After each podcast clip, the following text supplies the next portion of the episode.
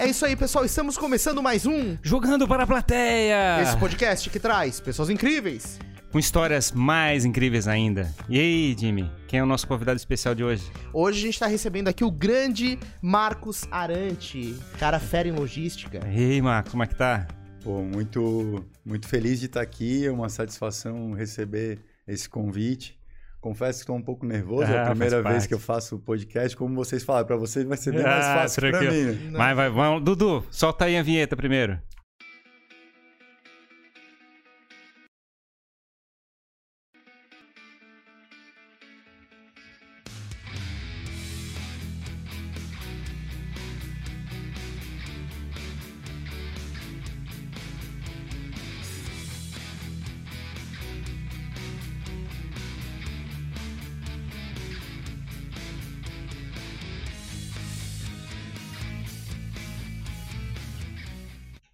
Bora pra esse papo então, que é um oferecimento Pensa no Evento, referência em eventos aqui na Grande Florianópolis. Um abração pro Caio Silvano. Um oferecimento também do Times que Arrebentam, gestão de times de alta performance, lá do Christian Oliveira. E é isso aí, a gente tá tendo o prazer de receber hoje aqui Marcos Arante, ele que é fundador e CEO da Equilibrium, certo? Uma empresa especializada em descomplicar a logística, que é um negócio complicado. Como é que tá, Marcos? Seja bem-vindo, cara. Como é que é, começou essa tua história aqui? Tu é daqui de Floripa mesmo? É, então, sou manezinho, né? Como a gente costuma dizer, quem nasce aqui. Não sei, Fábio, se tu também, tu também é Eu sou manezinho, sou manezinho. Eu nasci no Carlos, tu, Jimmy, Carlos também? Correia. Não, eu só tenho um, um passaporte porque eu vim pra cá bem novo, vim com 7 anos de idade, mas nasci em. São Paulo. É, então, a gente comenta isso, né? Eu sou natural daqui. É, eu diria que eu tive um, um lapso temporal fora da ilha, é, por questões profissionais, e aí agora faz uns quatro anos que eu retornei para Floripa, e daí daqui eu não vou sair mais. né? Uhum, show de bola, muito massa. E como é que começou a tua história, assim? Porque hoje tu tem uma empresa na área de logística, mas é, quais, quais foram os teus primeiros passos, assim, aqui em Floripa? Como é que tu começou a, a construir essa trajetória? O que, que, tu- que tu estudasse, cara?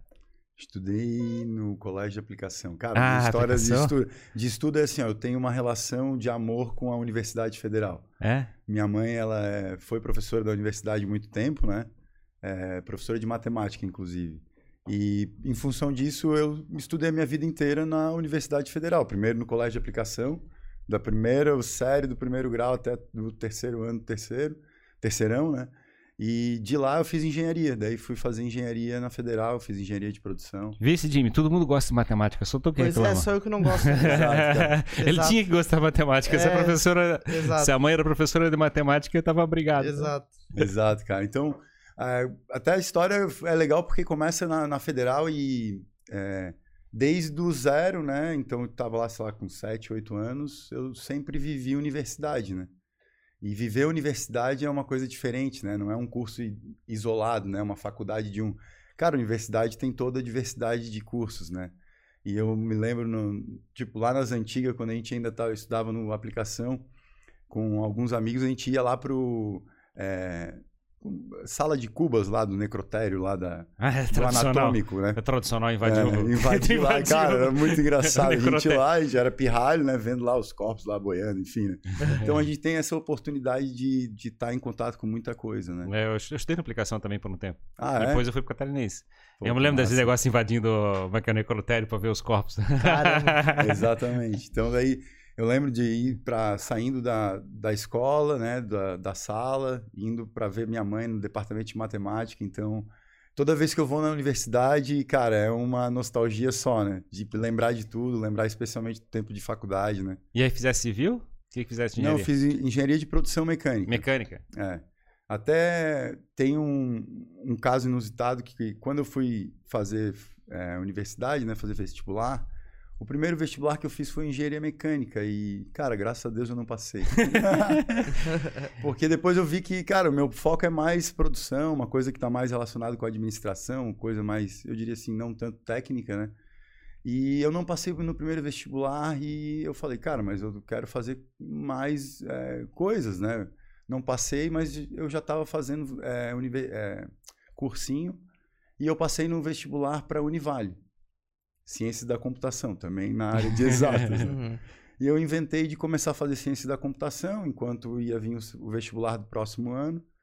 E para minha felicidade, cara, foram uma trajetória aí de cinco anos. Dessas duas faculdades? Que eu fiz as duas faculdades. A felicidade era, eu saía basicamente de casa umas sete horas da manhã, tinha aula às sete e meia, fazia algumas aulas, daí tem aqueles períodos, né? E à noite eu ia para a universidade, para a Univale, era em Biguaçu, cara, eu peguei aquele período que estava se duplicando a BR-101. Nossa Cara, então foi assim... Gostava de ficar na, na fila, então. É, eu acho que é ali que eu comecei a... a, a como é que é? A escutar podcast. É, exatamente. Isso ia ser uma boa se tivesse. A gente só tinha... Escutava Itapema, né? Mas, é... Pô, mas eu acho que isso aí foi uma, uma escola também, porque daí nessa função tu tem que começar a encontrar os atalhos, né, cara? Uhum. Pô, ficar na fila não dá. Não tinha então, Waze na época? Não tinha Waze, então tu tinha que ir na manhã, né? Uhum. E foi, foi assim, foram bons anos, assim, na faculdade. Putz, é, desenvolvi bastante coisa também. É, na faculdade, na federal, e aí eu acho que é uma coisa que é legal, que todo mundo tem isso à disposição, né? É, pô, eu fiz bolsa do CNPq, então ganhava uma quilherinha, eu lembro até hoje, R$ 248,51. Caramba. Foi o meu primeiro salário, né? E com isso que, enfim, começou toda essa história de financeira para mim, né?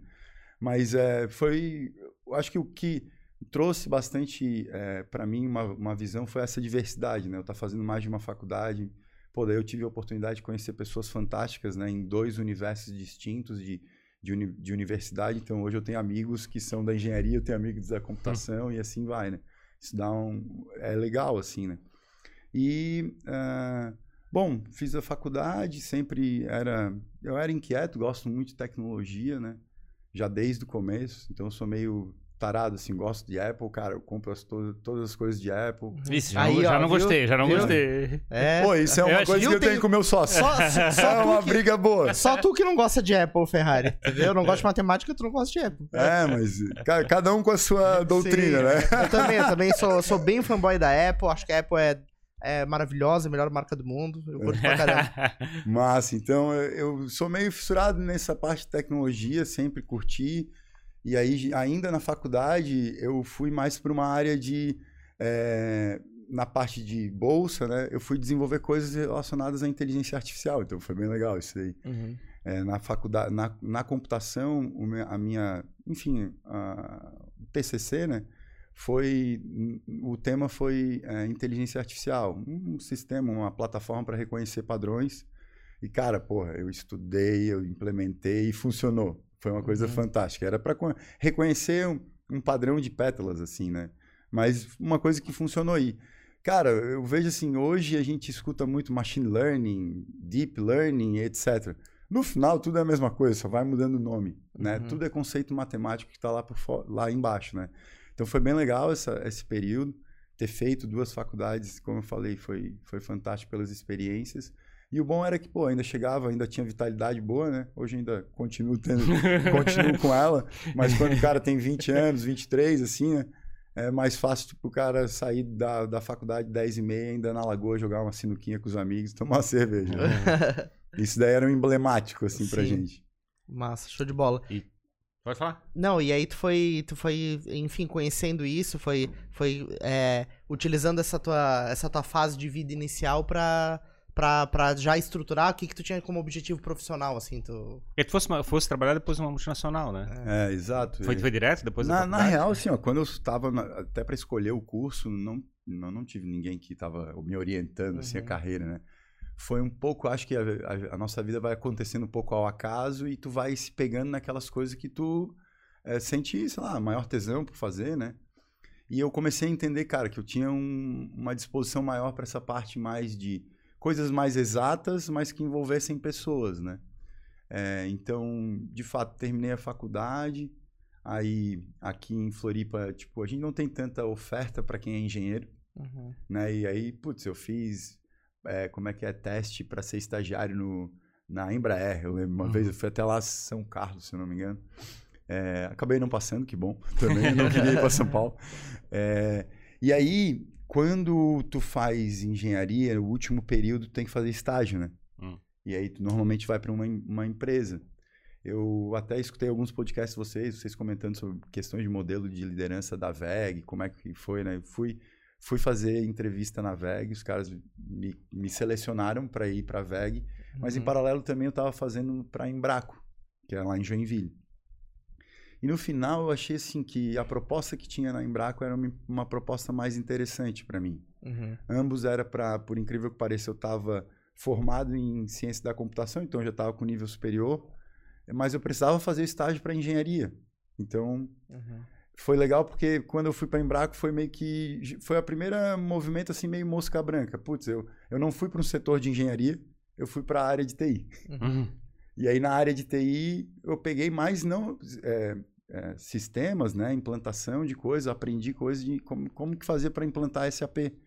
É, isso- naquela época o SAP estava começando a desenvolver a parte de portais, portal de internet, né? Ah, naquela época ainda a internet estava começando a se difundir. Hoje, meu Deus, tá, a gente não vive mais sem, né? Então, meu estágio foi começar a minha, a minha trajetória, assim, a minha saída de Floripa foi por isso, foi para para ir trabalhar. E aí é que eu conto o lapso temporal, porque até uns 23 anos morei em Floripa e eu vivia Floripa, né?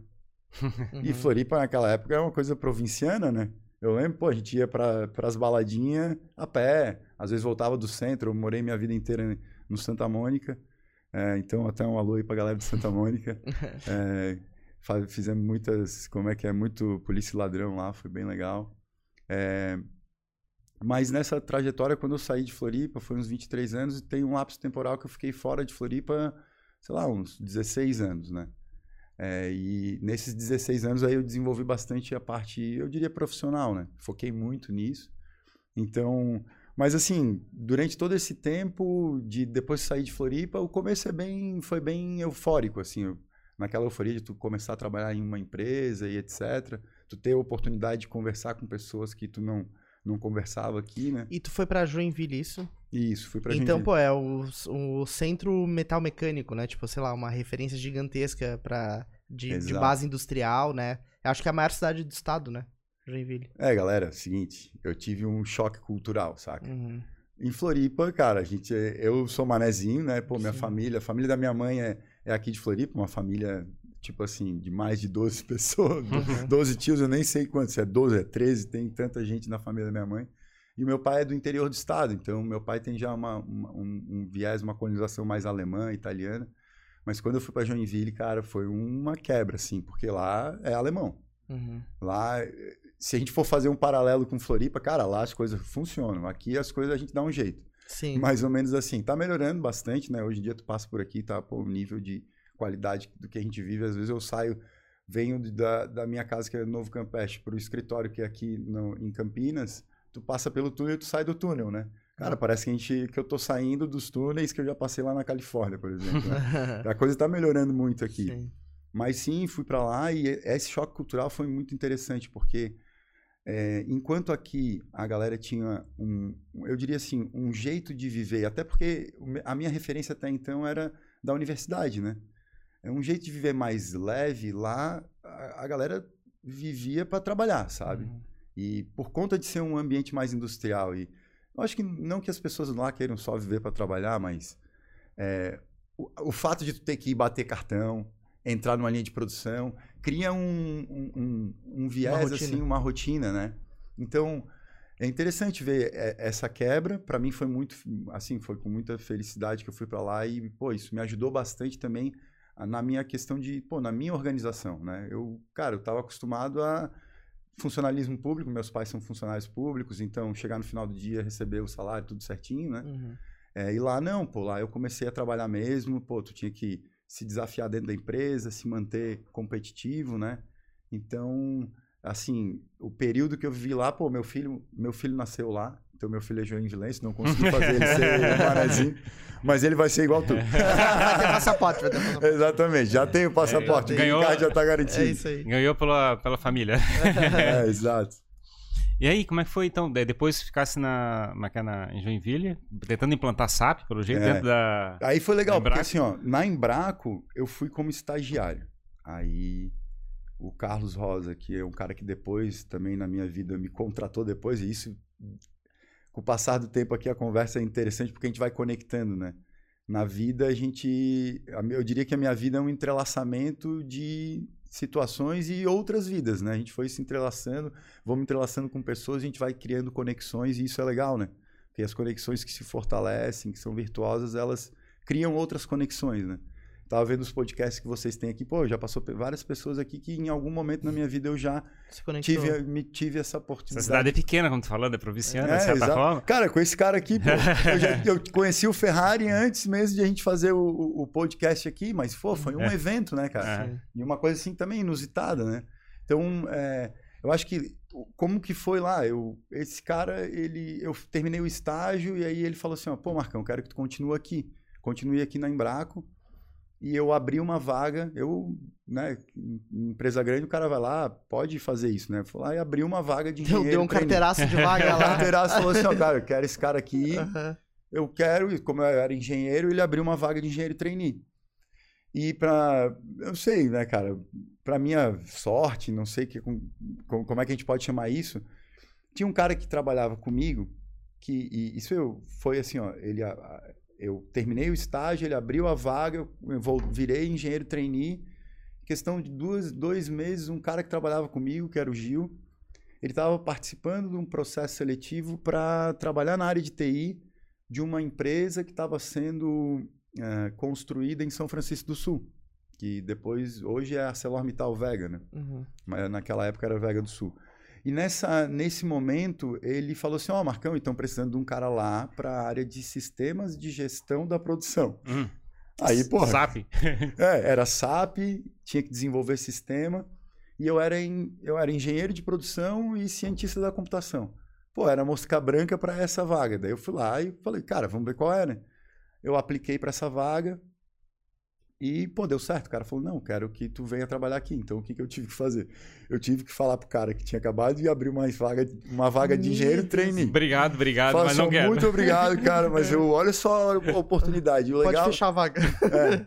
E o legal de criar essas conexões, e por isso que eu comento dele, é que, pô, pessoas virtuosas também são. inspiram virtuosidade nos, nos outros, né? Quando eu falei pra ele de qual era o desafio, ele conseguiu também entender, cara, putz, é um desafio diferenciado mesmo. Uhum. Pô, era uma- um projeto turnkey, foi o maior investimento na época, o maior investimento privado de Santa Catarina. Então, cara, putz, eu, eu diria assim, ó, na Arcelor eu fiquei 12 anos na Arcelor, que começou com esse evento, de o, o Gil ter me convidado, e aí eu entrei, e dentro desse período, cara, nesse, nessa, nessa empresa eu devo ter feito, assim, mais de duas, três faculdades. Contabilidade, Uhum. advocacia, é, jurídico, muito jurídico, enfim, muita coisa eu fui aprendendo também nesse, nesse contexto, né?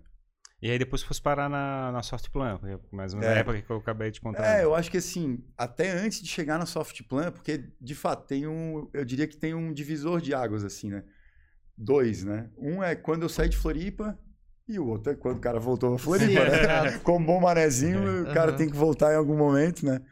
E esse, esse, eu diria que esse lapso temporal, ele, pô, ele me projetou várias coisas, mais do que o lance profissional só, né? É, enfim, eu constituí família em Joinville, é, meu filho nasceu em Joinville e, pô, criei laços de amizade lá que eu tenho até hoje. É, eu diria que conheço muitas pessoas do, do, do meio de tecnologia também em Joinville por ter morado lá, né? Então, um do- o cara que é, é um, um dos meus mentores e aí um dos caras que me inspira também, o, o Márcio, que é da Tiflux. Cara, esse cara eu conheci na época que eu estava começando a pensar em ir para a área de TI de novo, voltar para a área de TI.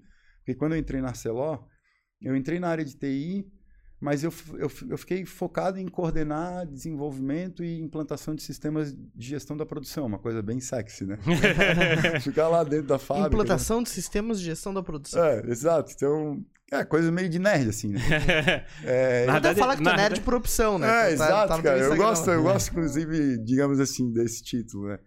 É, mas, Mas na realidade, o que, que é? É uma, é um- uma ferramenta de suporte de gestão do trabalho das pessoas, de certa forma. Você tem um processo de produção para ser feito e você precisa de uma plataforma de TI para dar como é que é, estrutura para aquele processo acontecer, senão fica um caos, né? exatamente, cara. E na real, eu aprendi na pele é, a coisa mais importante que existe enquanto tá em- desenvolvendo e eu acho que até mais do que desenvolvendo, usando tecnologia, que é a, a porra da gestão de mudança.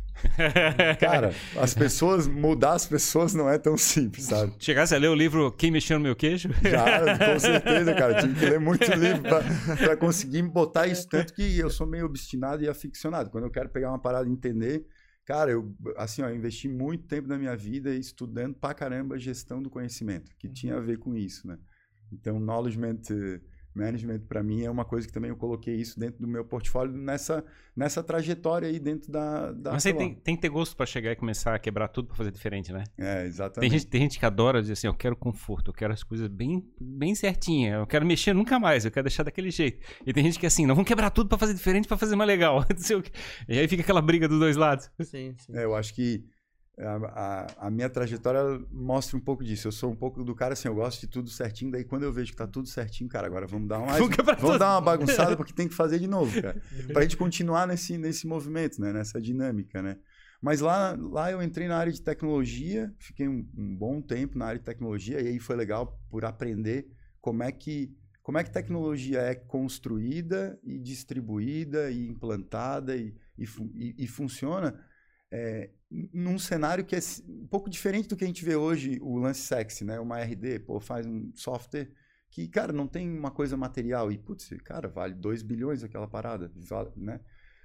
O meu foi um pouco diferente. Eu entrei no universo de tecnologia e eu caí logo na cadeia automotiva, né? Porque a Arcelor, ela atende todas as montadoras no mundo, né? E no Brasil também, as principais montadoras a gente atendia. E, eu, e a cadeia logística, a cadeia de suprimentos do mercado automotivo, eu diria que ela só perde para a cadeia logística do mercado aeroespacial, né?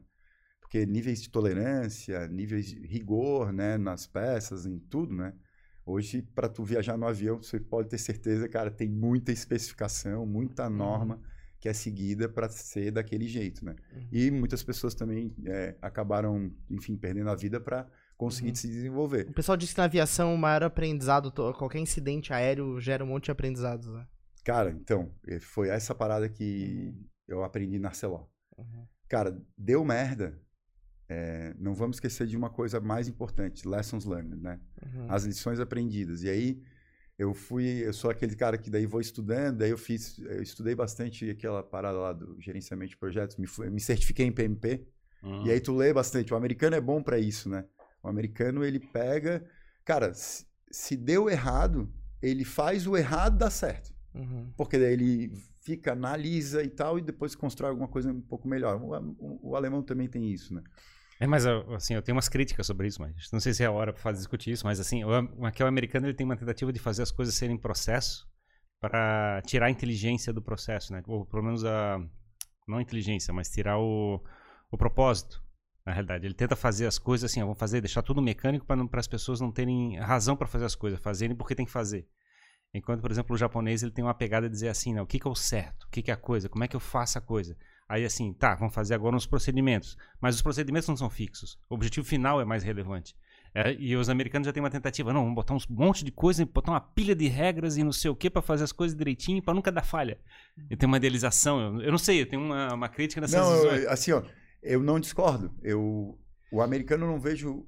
Eu, eu vejo hoje que as coisas boas acabam sendo as coisas híbridas, né? Os arranjos, né? E à medida que tu vai entendendo e conhecendo os conceitos, vamos fazendo nossos arranjos. Não, de fato, não cabe. Pô, ainda mais o brasileiro que tem a manha de dar um jeito, né? Uhum. Então é muito importante ter esse lance. Eu, eu, sou meio fissurado, assim, tem que ter procedimento, mas, cara, ele tem que tá, estar tá humanizado, que é um pouco do que o japonês traz, né? Uhum.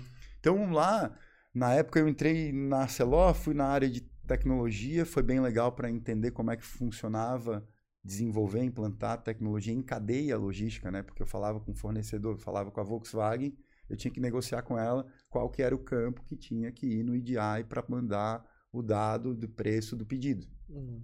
Um despacho de um material e assim por diante. Então, foi legal escovar um pouco de bit naquela época. Hoje, putz, não existe mais esse tipo de... O que, que é escovar bit? Né?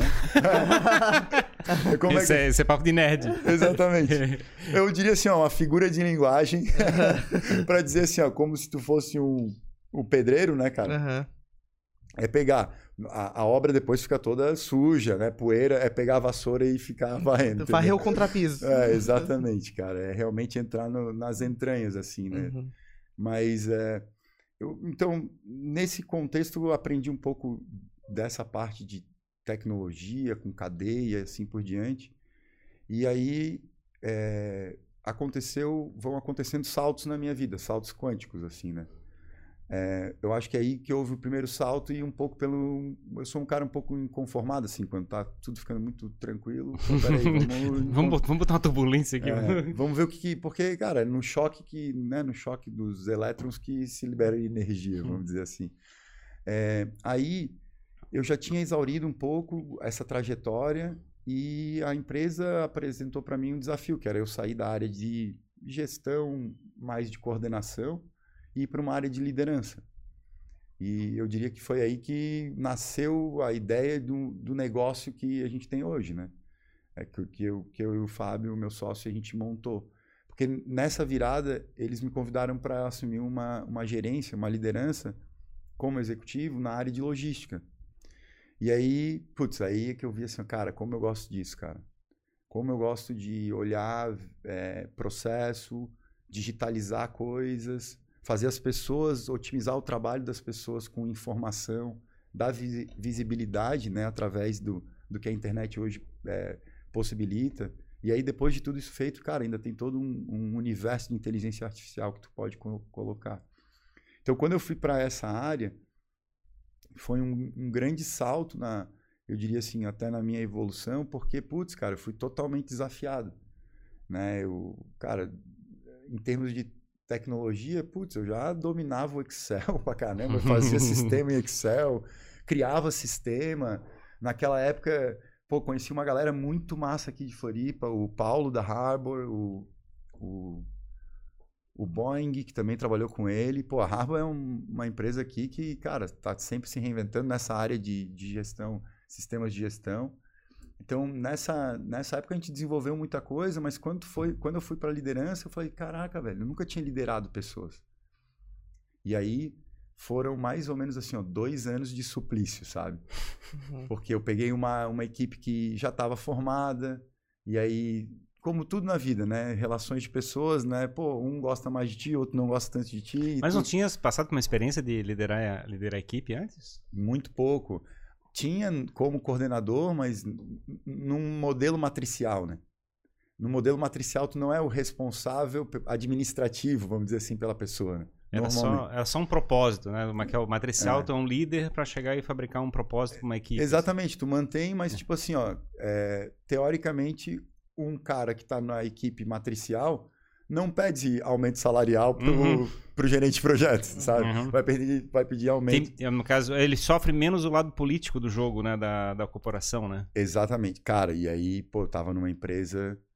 A Arcelor é, um, pô, é o maior produtor é, siderúrgico, o maior produtor de aço do mundo. É, o segundo colocado, tipo assim, faz a metade, do, menos da metade do que ele faz, então é gigantesco. Na época que eu tava lá, eram 330 mil funcionários na, no mundo inteiro, operava em 70 países, 60 países. Então, quando eu fui para essa área de liderança, não foi só o, a, a, toda essa, essa necessidade de tu se desenvolver como líder de pessoa, mas também se inserir num ambiente, cara, global. Eu fazia já reunião com gente de todo mundo quando era necessário. Tinham alguns projetos que, para a gente aprovar, tinha que pedir bênção nos Estados Unidos, na Europa. E aí, nessa etapa ali de desenvolvimento da liderança, foi legal porque, pô, eu tive uma equipe que é, se desenvolveu comigo lá, eu me desenvolvi também. Uhum. Então, os primeiros dois anos foram doídos, uhum. assim. Sabe, o cara conseguir sintonizar o que é liderar uma pessoa, como é que tu também, quais os assuntos que tu vai tratar com cada um, porque eu acho que liderar é uma coisa que começa por si, né? Tu tem que se autoconhecer. É, eu tô vendo também a história igual a minha. Tipo, é, então, eu, eu ia chegar nesse ponto. Eu ia falar assim, ó, cara, tu é um dos caras que me inspira. Eu olhei no LinkedIn de novo e falei assim, ah, isso aí eu tô fazendo exatamente o que o Ferrari fez, pô. eu passei bem por o isso. O Ferrari assim. tem a fatídica Exato. história de quando ele começou a gerenciar pessoas, né, Ferrari? Fatídica histórica. Não, mas é, tipo, ele achei engraçado porque ele falou dois anos, que eu também me lembro de exatamente dois anos, assim, até chegar, assim, de, como é que é, achar o mas que é o, o, o inferno na Terra, pra em cerca de dois anos falar assim, cara, tô começando a gostar disso. tipo assim, é muito Exatamente. engraçado. Exatamente, cara, porque, cara, nessa trajetória daí eu sou fissurado em Star Wars, daí coisas pra eu dar noções de liderança eu usava isso. Aí quando eu comecei a gostar da, da- do lance de liderar, aí eu falei, putz, que massa, cara, porque tem um conceito que daí eu, estudando, né, aquele conceito, tal conceito, tô- não quero também ficar balela aqui, mas é o times de alta performance, cara, eu estudei pra caralho isso. Muito assim, né. Então eu nem sei se a gente pode ficar falando Aqui- tanto... Aqui, aqui a gente tem o times que arrebentam. É, boa, né? Boa, tu dá um. Dá Fazer- fazer um pitch aqui. É. É, exatamente. Então, é, é, nessa parte aí, os dois primeiros anos foram mais sofridos, e aí depois foram, assim, seis anos mais ou menos, que daí eu fiquei liderando.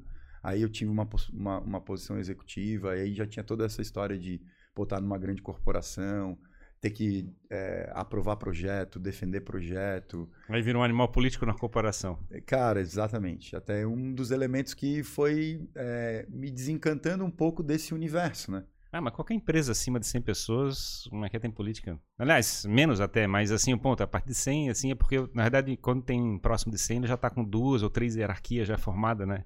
Então, não é mais o empresário muito próximo de ti, é, tá? Tem sempre muitas cadeias no meio de interesses que é, sempre faz o negócio ficar um, um balaio de gato. Exatamente. Até a pauta aqui era aberta, mas daí tu vai falando, cara, eu vou raciocinando. Cara, é o que está acontecendo na minha empresa hoje, né? Uhum. Na nossa empresa, pô, a gente é uma startup, a gente quer crescimento exponencial. é, eu vou passar por esses ciclos na nossa empresa. E eu Natural. passei por situações onde eu tinha um nível de liderança, aí foi aumentando o meu escopo como executivo, tive que criar novos níveis de liderança, pô, discutir com todo mundo como é que muda de novo papéis e responsabilidades. Cara, isso é o que faz a diferença, né? É, então, esse foi um pouco do, do meu background, assim, mais nessa área é, executiva, que me preparou para entender um pouco mais de como fazer o negócio, né? E aí eu, eu diria que lá na, na Arcelor, pô, aprendi a gerenciar orçamento gigantesco, é, eu diria assim, até tratar questões, algumas questões de conflitos de interesse entre negócios, porque eu era, eu era gerente de logística e, por incrível que pareça, pessoal, eu, no começo da minha trajetória lá, eu especificava o serviço, eu cotava o serviço no mercado, eu escolhia o fornecedor e eu media o serviço, eu recebia as notas e eu pagava. Eu, quando digo, é eu e minha equipe, né? Cara, isso é completamente fora de qualquer regra de compliance, sabe? O cara que especifica, contrata, ele mesmo tá pagando, né? Ah, sim, entendi, claro, porque daí tu pode direcionar totalmente o serviço. Direcionar exatamente. a proposta pro fornecedor que melhor lhe- te convier. E- É louco isso mesmo. Então, quando tu tá numa empresa gigante assim, Uhum. cara, é- é- realmente é muito dinheiro e é muito dinheiro atrelado a coisas, né? Uhum. A serviços, a especificações. Então, aprender como que funcionou tudo isso e como que funciona. E se Pô. proteger, né? Porque na realidade É. tem que andar o tempo todo, como é que é, encostadinho na parede, assim, Exato, pra não, pra não ficar exposto. Eu preciso da, da porquinha com três rosquinhas Não, e mas uma é, eu, fico, eu fico preocupado não é com isso, é tipo assim, porque na realidade eu tenho que é, fazer a coisa certa, parecer que tá fazendo a coisa Isso. certa, né? Tipo, e não E deixar nenhuma ponta solta. E se, porque- e se defender se alguém tentar te acusar de que tu não tá fazendo a coisa certa. É, por, isso, cara. por isso que eu falo de andar Porque tu é junto à parede, assim. total, né, cara? Essa que o Ferrari falou agora, eu, eu escutei do meu, de um dos meus chefes, que para mim era o meu mentor lá, o Eduardo. Ele falou assim, ó, Marcão, um belo dia lá, ele falou assim para mim, Marcão, cara, tu tá mandando muito bem. Toma aqui tem- um pires. É, tem, tem duas coisas. Cara, tu tem que. Tu já é ético. Mas além de a gente ser ético, a gente tem que parecer ético também. então tem que se cuidar, tem que cuidar até disso. Então é legal porque, cara, nessa trajetória toda, todo mundo vai ver no final, quando o cara, pô, o cara tem uma empresa ou tá fazendo isso, tá bombando. Todo mundo tá vendo as pingas que o cara tá tomando. Ninguém vê os, os tombos que o cara levou ao longo do Ah. tempo, né? Claro. Então quem me conhece já sabe que às vezes eu falo essas metáforas aí. Sim, sim. É, não, mas é, é louco isso, porque na verdade você fazer parte de um ecossistema maior, né? Você tá o tempo todo exposto ao que o outro tá pensando e ao interesse do outro. Pois é, É, mas, é difícil, é- é- mas esse é o instrumento da manipulação política numa organização. Como, é que é, é- como é que as pessoas percebem? Então é um inferno isso. É inferno. Porque daí, é, de repente, quando tu percebe, é, criou-se uma, uma narrativa, né? Uma, que, que não é nada do que parece ser, o que é que aconteceu, e aquilo parece mais verdade do que é verdade. Então, é um negócio muito difícil, cara, de, de lidar. E tá o tempo todo com o radar ligado, dá um estado de tensão se tu não consegue Pô, controlar total, isso, né? cara. Tu é- Tu tá o tu- tempo todo em estado de nervo, assim, porque... É, porque como líder numa empresa assim, é, em alguns momentos tu vai, tu vai lidar com alguns dilemas, né? Tu vai ter que passar uma mensagem que às vezes tu não concorda totalmente. Claro. né? Como é, é- como é que é isso, cara? Tu abrir mão da, da- do teu. é, da tua própria vontade, né? Da tua própria visão pra passar algo pra frente. Eu acho que esse talvez é, seria a coisa mais difícil pra mim. É, tu, ter que, tu ter que se, digamos assim, dar um passo atrás nas tuas convicções pra poder beneficiar. É que na realidade, isso, né? é que na realidade eu acho que, né, pra tentar é, fazer uma, uma análise, é que quando tu tá numa guerra, é, tu tem que fazer algumas escolhas. Às vezes tu- as escolhas que tu tens são a ruim e a péssima. tipo assim. Exato, tem que escolher a menos pior. Entendi, entendi. Tipo assim, é, pode explodir uma granada e matar todo mundo, ou a gente mata só aquele cara ali. É, mas uma coisa que, que, que, que eu acho que vale, né? É, quando a gente tá dentro de uma empresa e tu tem um papel, tu tá desempenhando também um papel, né? E se o propósito maior tá alinhado, Hum, vão ter um ou outro elemento que pode estar divergente de um pensamento teu, mas pô, se o propósito ele é virtuoso, se um propósito tu comprou o propósito, vão ter coisas que tu vai fazer o papel, né? uhum. Porque até para algumas pessoas quando tu tá liderando, tem coisas que tu vai meio que é, é, a pessoa vai fazer algumas coisas contrariadas porque tu sabe que se ela passar por aquele, aquele é, aquela jornada, aquela experiência, aquilo vai, vai, vai fazer a diferença para ela, né? Então, é, eu diria assim, não tanto é, pô, deixar de, de lado valores, né? Porque a gente vai se conectando com, com valores de, de, de empresas. Pô, a empresa que eu trabalhei, todas as que eu trabalhei, empresas com valores muito fortes, assim. Mas, de fato, tu tem que exer exercer um papel, né? E um papel claro que eu tive que exercer foi quando inventaram a curva do Jack Welch. Uhum. Tá ligado, né?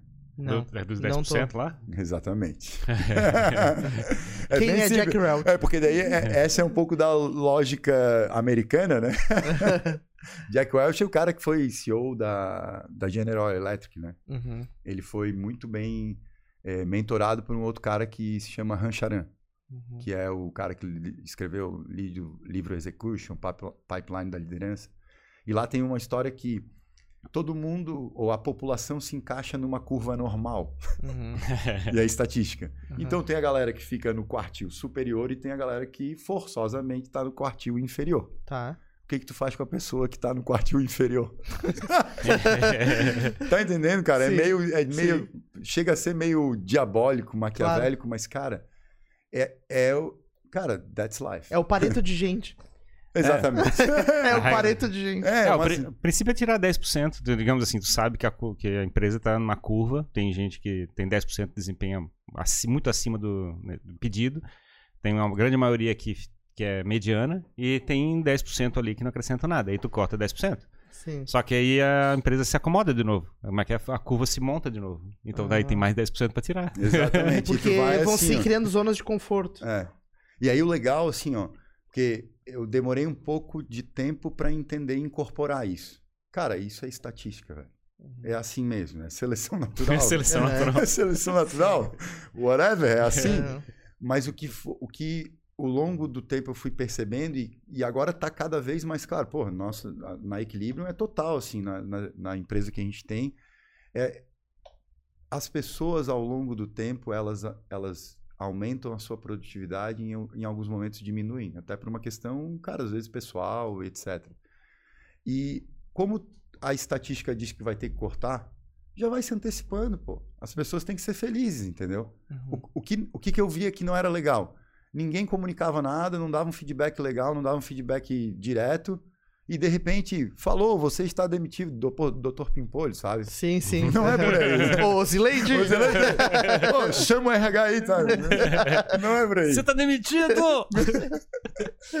E olha, cara, eu trabalhei em empresa que eu vi coisas assim muito doidas em termos de gestão de pessoa. Tinha pessoa que na empresa ela tinha sido desligada e admitida ou readmitida cinco vezes. Meu Deus do céu, cara. num horizonte de tempo de, sei lá, cinco anos. Então tem algum problema de gestão nisso aí, né? É, Cara, é ou, é, ou é falta de mão de obra, sei É, lá. exato.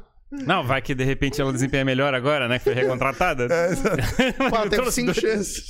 Mas é uma coisa que o cara aprende assim, né? Eu- essa é a parte de mais dolorosa, assim, eu acho que de- da liderança de é, mais do que tu tá desenvolvendo pessoas, né? é, as pessoas estarem engajadas nisso e a coisa acontecer de uma forma genuína, né? Tem, tem as escolhas pra fazer também, né? Tipo, é que é? tu sabe que uma pessoa não tá desempenhando tão bem.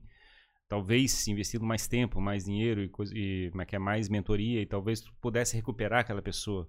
Mas ao mesmo tempo tu não pode chegar e ficar gastando os recursos da empresa para tentar como é que é, cultivar essa pessoa até o ponto dela ser útil.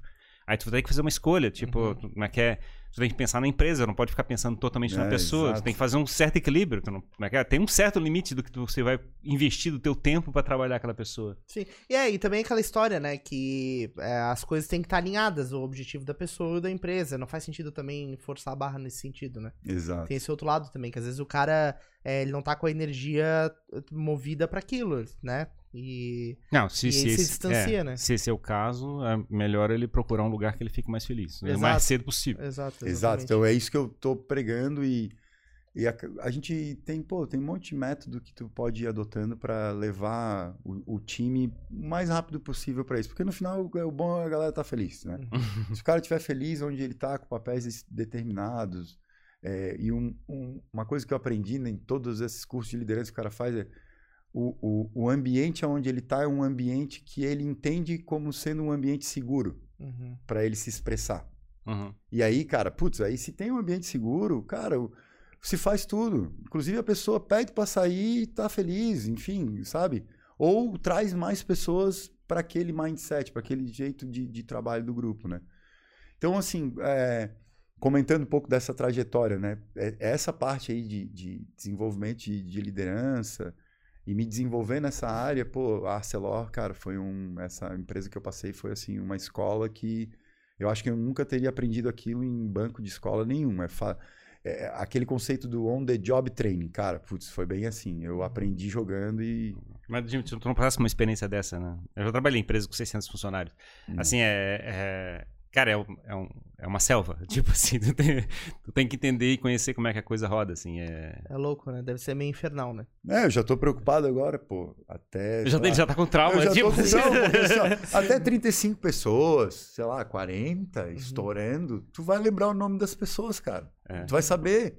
Mas depois, cara, fica difícil. Aí vai ter que ter, botar uma, uma, uma- gerência média no meio. É, E exatamente. eu tenho, então- eu tenho uma guria com gerência média também, por causa disso. É, porque, na verdade, as experiências que eu tive, né? Eu sempre é, em- empreendi, sempre tive ligado a negócios que não tinham tantas pessoas. É, e a gente vê que é difícil o relacionamento com o cliente, por exemplo, né? Que também tem um jogo político, tem que é, defender interesse, aí tu tem que ir até um limite onde a empresa pode ir, enfim, tu Uhum. tem esse jogo. E é com um público externo, digamos assim.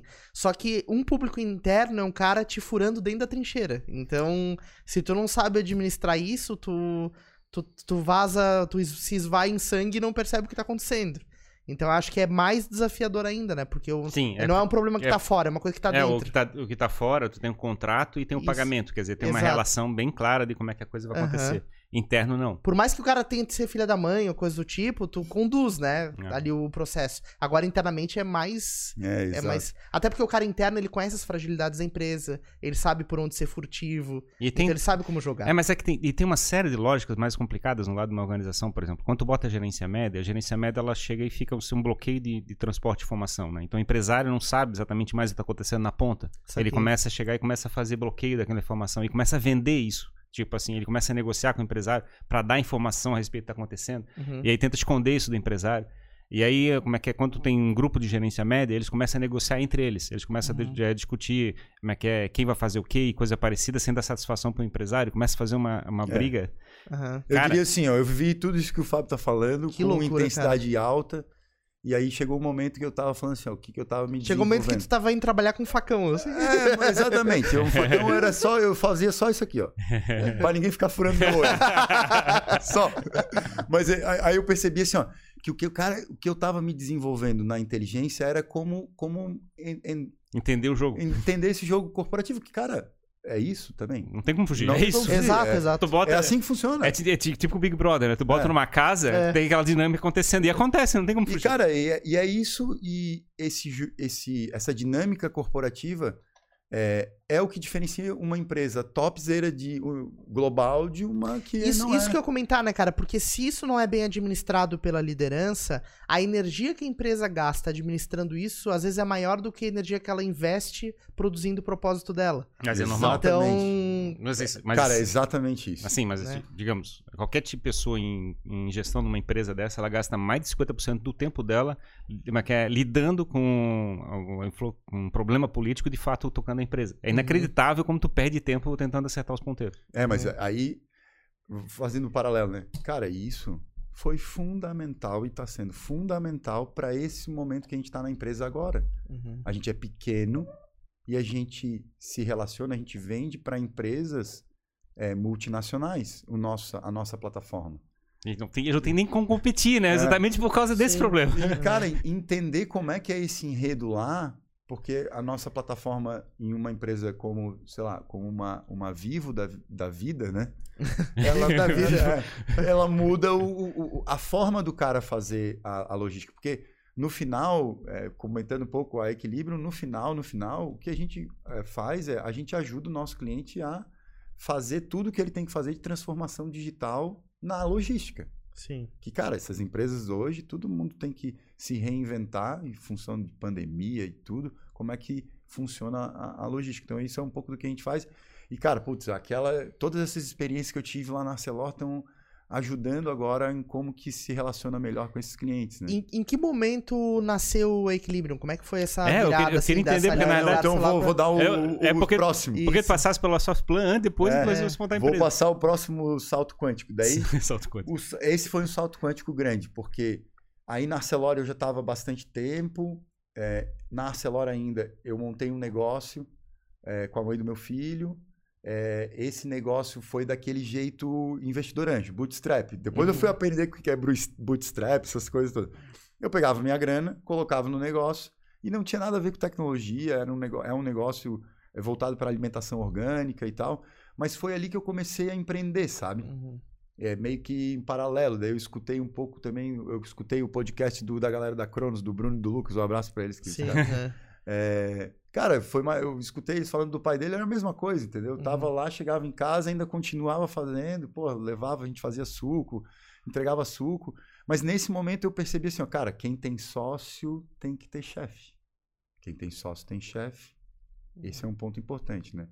E aí, quando tu tem um sócio, é importante saber que as pessoas têm que se compensar, porque senão já descompensa no começo da empresa.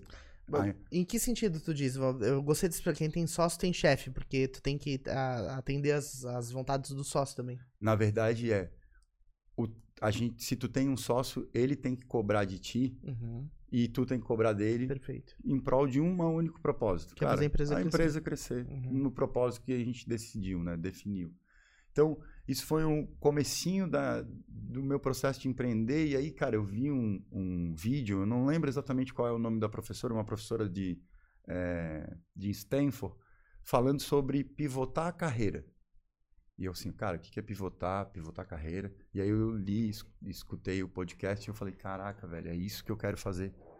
Eu, é muito legal a veia é, executiva, mas, cara, eu quero ir para um. Eu quero ter uma, minha, uma coisa minha. Só que os meus processos são dilatados, eu diria, né? Uhum. Levou tempo para isso.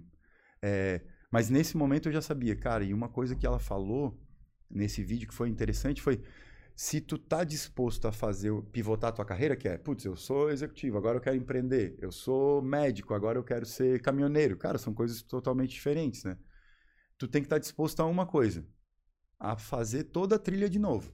Uhum. Então tu vai voltar a ser estagiário. Altos, altos insights, isso aí é verdade. Sim. É assim, Saca? como é que é? Se, a não ser que você faça uma, uma pivotagem como é que é muito pequena, assim, num ramo Sim, muito próximo lá exato. do, do galho que você tá, como é que é? Você vai chegar e começar do zero de novo. é como se tivesse ido lá de novo, sair da faculdade, bater a cabeça, Exato. descobrir os novos players, as pessoas que vai ter que interagir. E eu falo que isso é, é- foi um salto quântico gigantesco, porque não esquece de uma coisa: o meu mindset era um cara CLT, executivo, que ganhava bônus, cara, tava tudo certo. Sim. Para um. Um Pra cara que um resolveu mindset- se incomodar. Exatamente, cara. Porra, exatamente. Que foi Aí- buscar uma treta. Cara, a primeira coisa que o cara acha é que o cara abre um CNPJ, o cara acha que é empresário. Não, não. Não, eu tive que abrir um CNPJ para prestar serviço. Daí o cara acha que. Eu já fui consultor também, sabe? O cara sai da empresa e vou dar consultoria. Aí o cara acha que tem uma empresa. Não, cara, tu é consultor. Claro. Não é porque tá emitindo CNPJ. Mas cara, isso faz parte da tua filosofia de vida, né? Que tu falou que tu, quando tá tudo certinho, tu gosta de demolir tudo pra começar algo novo. É, Então é meio que essa, que essa jogada, né? De começar é não demolir tudo, tá? Não, não precisa demolir tudo. A gente só faz assim, ó, o que, tá, o que a gente construiu tá bom, a gente agora tá olhando pra frente, daí talvez tenha que tirar o Uhum. mato, tirar. Mas essa, essa história, esse insight de começar de novo, eu concordo, mas também tu já tem toda uma manha é, de como funciona o jogo empresarial, digamos assim. É claro que a matéria sobre a qual tu vai trabalhar é outra, mas os procedimentos tu já meio que herda da outra área que tu atuava, né? Tu acaba Exato. trazendo um pouco dessa, Difícil, né? dessa bagagem. Mas é difícil também, ao mesmo tempo. É difícil, mas, cara, tu vai adquirindo repertório, né? Sim, É. sim. Vai É, pegando tu traz seu repertório. É, tu vai adquirindo. E aí, é, é, então, o salto quântico foi. Esse foi assim, ó, cara, eu quero mudar. Eu não sabia exatamente o que, que era, e aí eu comecei a moldar isso. E teve algum, tem alguns eventos que vão acontecendo na tua vida, e talvez al- alguns que até tu se dispõe para. Então, como eu queria mudar, eu também me dispus a, a mudar. E é dar cara a tapa mesmo. Então, empreender foi um. Pô, eu mesmo executivo, é, com um cargo bom, um salário bom, eu fui para Beira-Mar entregar suquinho para fazer o promoter da nossa empresa. Sim, sim. Mas tu tinha. Não, não tinha saído, né? Não Ta- tinha saído Tava ainda. to- tocando as duas Tava coisas. né? tocando as duas coisas, né? Então era, pô, era horário fora do horário de trabalho, Claro. enfim. Então isso foi um, é um primeiro ponto que, pô, foi bem importante isso. É, e o segundo foi essa disposição de buscar o novo, né? Então, como eu queria empreender, cara, eu gosto de tecnologia, eu queria ir para a área de tecnologia. É, um belo dia eu vi uma coisa que já- eu recomendo para todo mundo que quer empreender, Startup Weekend. Cara, eu no Startup Weekend, eu acho que eu fiz o segundo de Startup Weekend de Joinville. E cara, isso foi um- uma experiência animal assim, que que eu tive para consolidar o que eu queria. Que era, cara, ir para a área de tecnologia e entender um pouco de como é que era isso. E foi tão emblemático, cara, que é, eu acabou, para quem conhece um pouco a dinâmica do Startup Weekend, tu começa com uma ideia e termina com uma empresa, mais ou Uhum. menos isso, né? E para minha felicidade, cara, foi exatamente isso que aconteceu em três dias, basicamente, sexta até domingo. É, fui de uma ideia para o segundo colocado naquela edição. E aí, quando eu olhei na plateia, eu vi o meu filho vendo o meu pitch. E, pô, eu tirei segundo, daí tem uma foto assim com ele e tal. Eu falei, caraca, velho, é para isso que eu vou empreender. Uhum. Eu vou empreender para eu fazer diferente, fazer alguma coisa diferente, poder eh, passar essa mensagem para frente, né? É, e também inspirar, né? Porque, putz, cara, hoje eu olho assim, tu ser, um, tu ser empresário, cara, tu tem um monte de mazela. Mas, pô, é, é a vida que eu gostaria pro meu filho. Uhum. É, então também tem um pouco dessa filosofia de tu conseguir A mas quer inspirar o teu filho ou e as pessoas em volta? ou as pessoas em volta, né? É, porque eu também sou inspirado. Pô, eu vi o teu currículo, eu vejo o teu currículo, eu olhei assim, ó, cara, a hora que eu falar pro Antônio é, que eu tô tendo uma entrevista com o Jimmy, eu vi lá que tu é um aficionado também em e-sports, né? É, tive, tive uma passagem É. pra essa área. Pô, o, bi- o meu filho é desucrinado no, Uhum. Sim. em, em eletrônico, em joguinho. Uhum. Cara, o bicho vai curtir, não é só para A gente se inspira, a gente inspira. Eu acho que esse contexto é uma coisa que, que, que, que é bem legal, assim, né? Uhum. Então, nesse, nesse contexto todo, eu fiz a, o Startup Weekend, daí disparou vários gatilhos, aconteceram várias coisas. Eu ainda trabalhei como executivo numa, numa farmacêutica na área de logística, e aí é legal porque na área de logística eu aprendi muita coisa, de carga pesada, uma bobina de 30 quilos, até uma caixinha de medicamento que tinha que entregar lá no Amapá, né? Uhum. Como é que funciona isso? Cara, Brasil é continental, é essencialmente rodoviário. Eu estudei muito essas coisas. Cara, é, tipo assim, é, é um esforço herculano para tu fazer logística no Brasil comparado à Europa e aos Estados Unidos, sabe? Uhum. Então, tem que ter muita tecnologia mesmo para fazer a diferença, né? E aí, nesse momento, eh, passei por um, pela, pela, pela farmacêutica, tive algum um, algum um evento importante na minha vida, um evento, eh, como é que é, de saúde, eh, e eu resolvi, cara, eu vou parar. Porque, pô, foram anos e eu era, Hum. cara, eu era estressado, sim. Sim. Tem que estar o tempo todo andando de costas pra parede, pô. É, tinha esse viés. Era muito É. legal porque, pô, tu tava sempre se É. desafiando, era sempre promovido e tal, aquela coisa toda. Mas tinha isso e. E aí eu falei, cara, É vou. tóxico, né, cara? É, E na realidade, eu, eu, é eu achei engraçado. Eu vou fazer uma ligação, eu achei bem bacana o que tu falasse ali a respeito do é é de ser um exemplo. Porque na realidade, é que é, tu, tu, tu estás buscando uma história, eh, histórias heróicas e tu também estás querendo fabricar da tua vida uma história heróica. É engraçado, liga direto com as metáforas que a gente fala, como é que é, com a, é é mitologia do herói, né? Que a gente fala do Joseph Campbell, coisa. Como a gente eh, busca inspiração e busca inspirar as pessoas, né? Como se a gente eh, fosse é, como é que é, buscasse é, dentro dos nossos atos, nas nossas virtudes e coisa parecida, ser um exemplo para construir uma sociedade melhor. Exatamente. É cara. doido isso. E assim, para mim também foi chave nesse ponto de vista, porque eu, eu me lembro que uma, uma das razões que eu comecei a empreender foi olhar os olhos da minha filha. Assim, eu realmente eu olhei para ela e falei assim, cara, mas que é, eu quero ser um exemplo para ela, mas que, para mim era muito importante, mas que é eu não estar dentro de uma corporação trancado, mas que é tentando me proteger na parede. Assim, eu assim, cara, eu não, assim, essa, eu não, eu não teria coragem de falar isso para ela. Vamos dizer assim, eu, fica- eu pensei bem exatamente nisso. Assim, engraçado que achou que tu falasse. É, não, exatamente. E é legal que, assim, hoje eu acho que eu tô naquele viés de, putz, eu quero ser a minha melhor versão. E tá satisfeito com isso. E aí a gente vai se desafiando. E eu acho que é isso que eh, eu venho fazendo ao longo do tempo, assim, não vou parar, né? E aí, dentro desse contexto todo, né? Aí vi Startup Weekend, foi massa pra caramba e tal. Aí eu falei, cara, agora eu vou voltar pra Floripa. Organizei e voltei pra Floripa. Aí quando eu voltei pra Floripa, eu já tava no mindset. Aconteceram várias coisas, né? Mas Uhum. coisas emblemáticas foram. Mas aí tu saísse da, da empresa. Eu saí da empresa. Diz- e também o negócio lá da, como é que é, entrega eu fiz também. o meu primeiro exit, enfim, eu tive. Ah, aí- vender essa empresa? É, eu vendi pra minha ex-mulher. Enfim. o baita é esse. É um baita esse. ok, daí depois a gente brinca, mas, cara, é igual- é quase igual, sabe? Big deal. É. E, mas que legal, porque, cara, depois a empresa tem até hoje, funciona muito bem Top. e fico feliz que, que funcionou assim, né? E aí foi a foi- é, é legal porque assim, ó, tá, eu não dei continuidade, mas putz, onde que dá os erros, onde que dá o problema é lá no comecinho, né? Uhum. Então aí eu falei, vou voltar para Floripa e eu já tava um mindset bem claro. Eu vou voltar para Floripa e vou encontrar uma empresa que já hoje eu sei qual é o termo, que já está em estágio de tração para eu me envolver como um C-level, né, como um executivo. Talvez eu poderia ser um co-founder é, que tivesse alguma participação e eu iria alavancar aquele negócio. Graças a Deus não aconteceu exatamente como eu queria. Mas a- ideia já era vir e se inserir Uhum. no mercado de tecnologia. E aí, putz, Tu viu as startups fervilhando, deve ter olhado. é, e- e, assim, eu acompanhava já há algum tempo, sabe? Então, legal pra caramba esse lance de entrelaçar e criar conexões é real, pô. Eu, pra eu me inserir aqui no, no, no ambiente de novo, né? Apesar de ser manezinho, cara, eu tava fora. Uhum. Pô, eu fui lá na CAT, cara, fiz como é que é a via sacra, né? O que, que esse alemão quer? É, exatamente. Pô, já tinha até mudado de novo o sotaque, enfim. Agora já ficou melhor assim.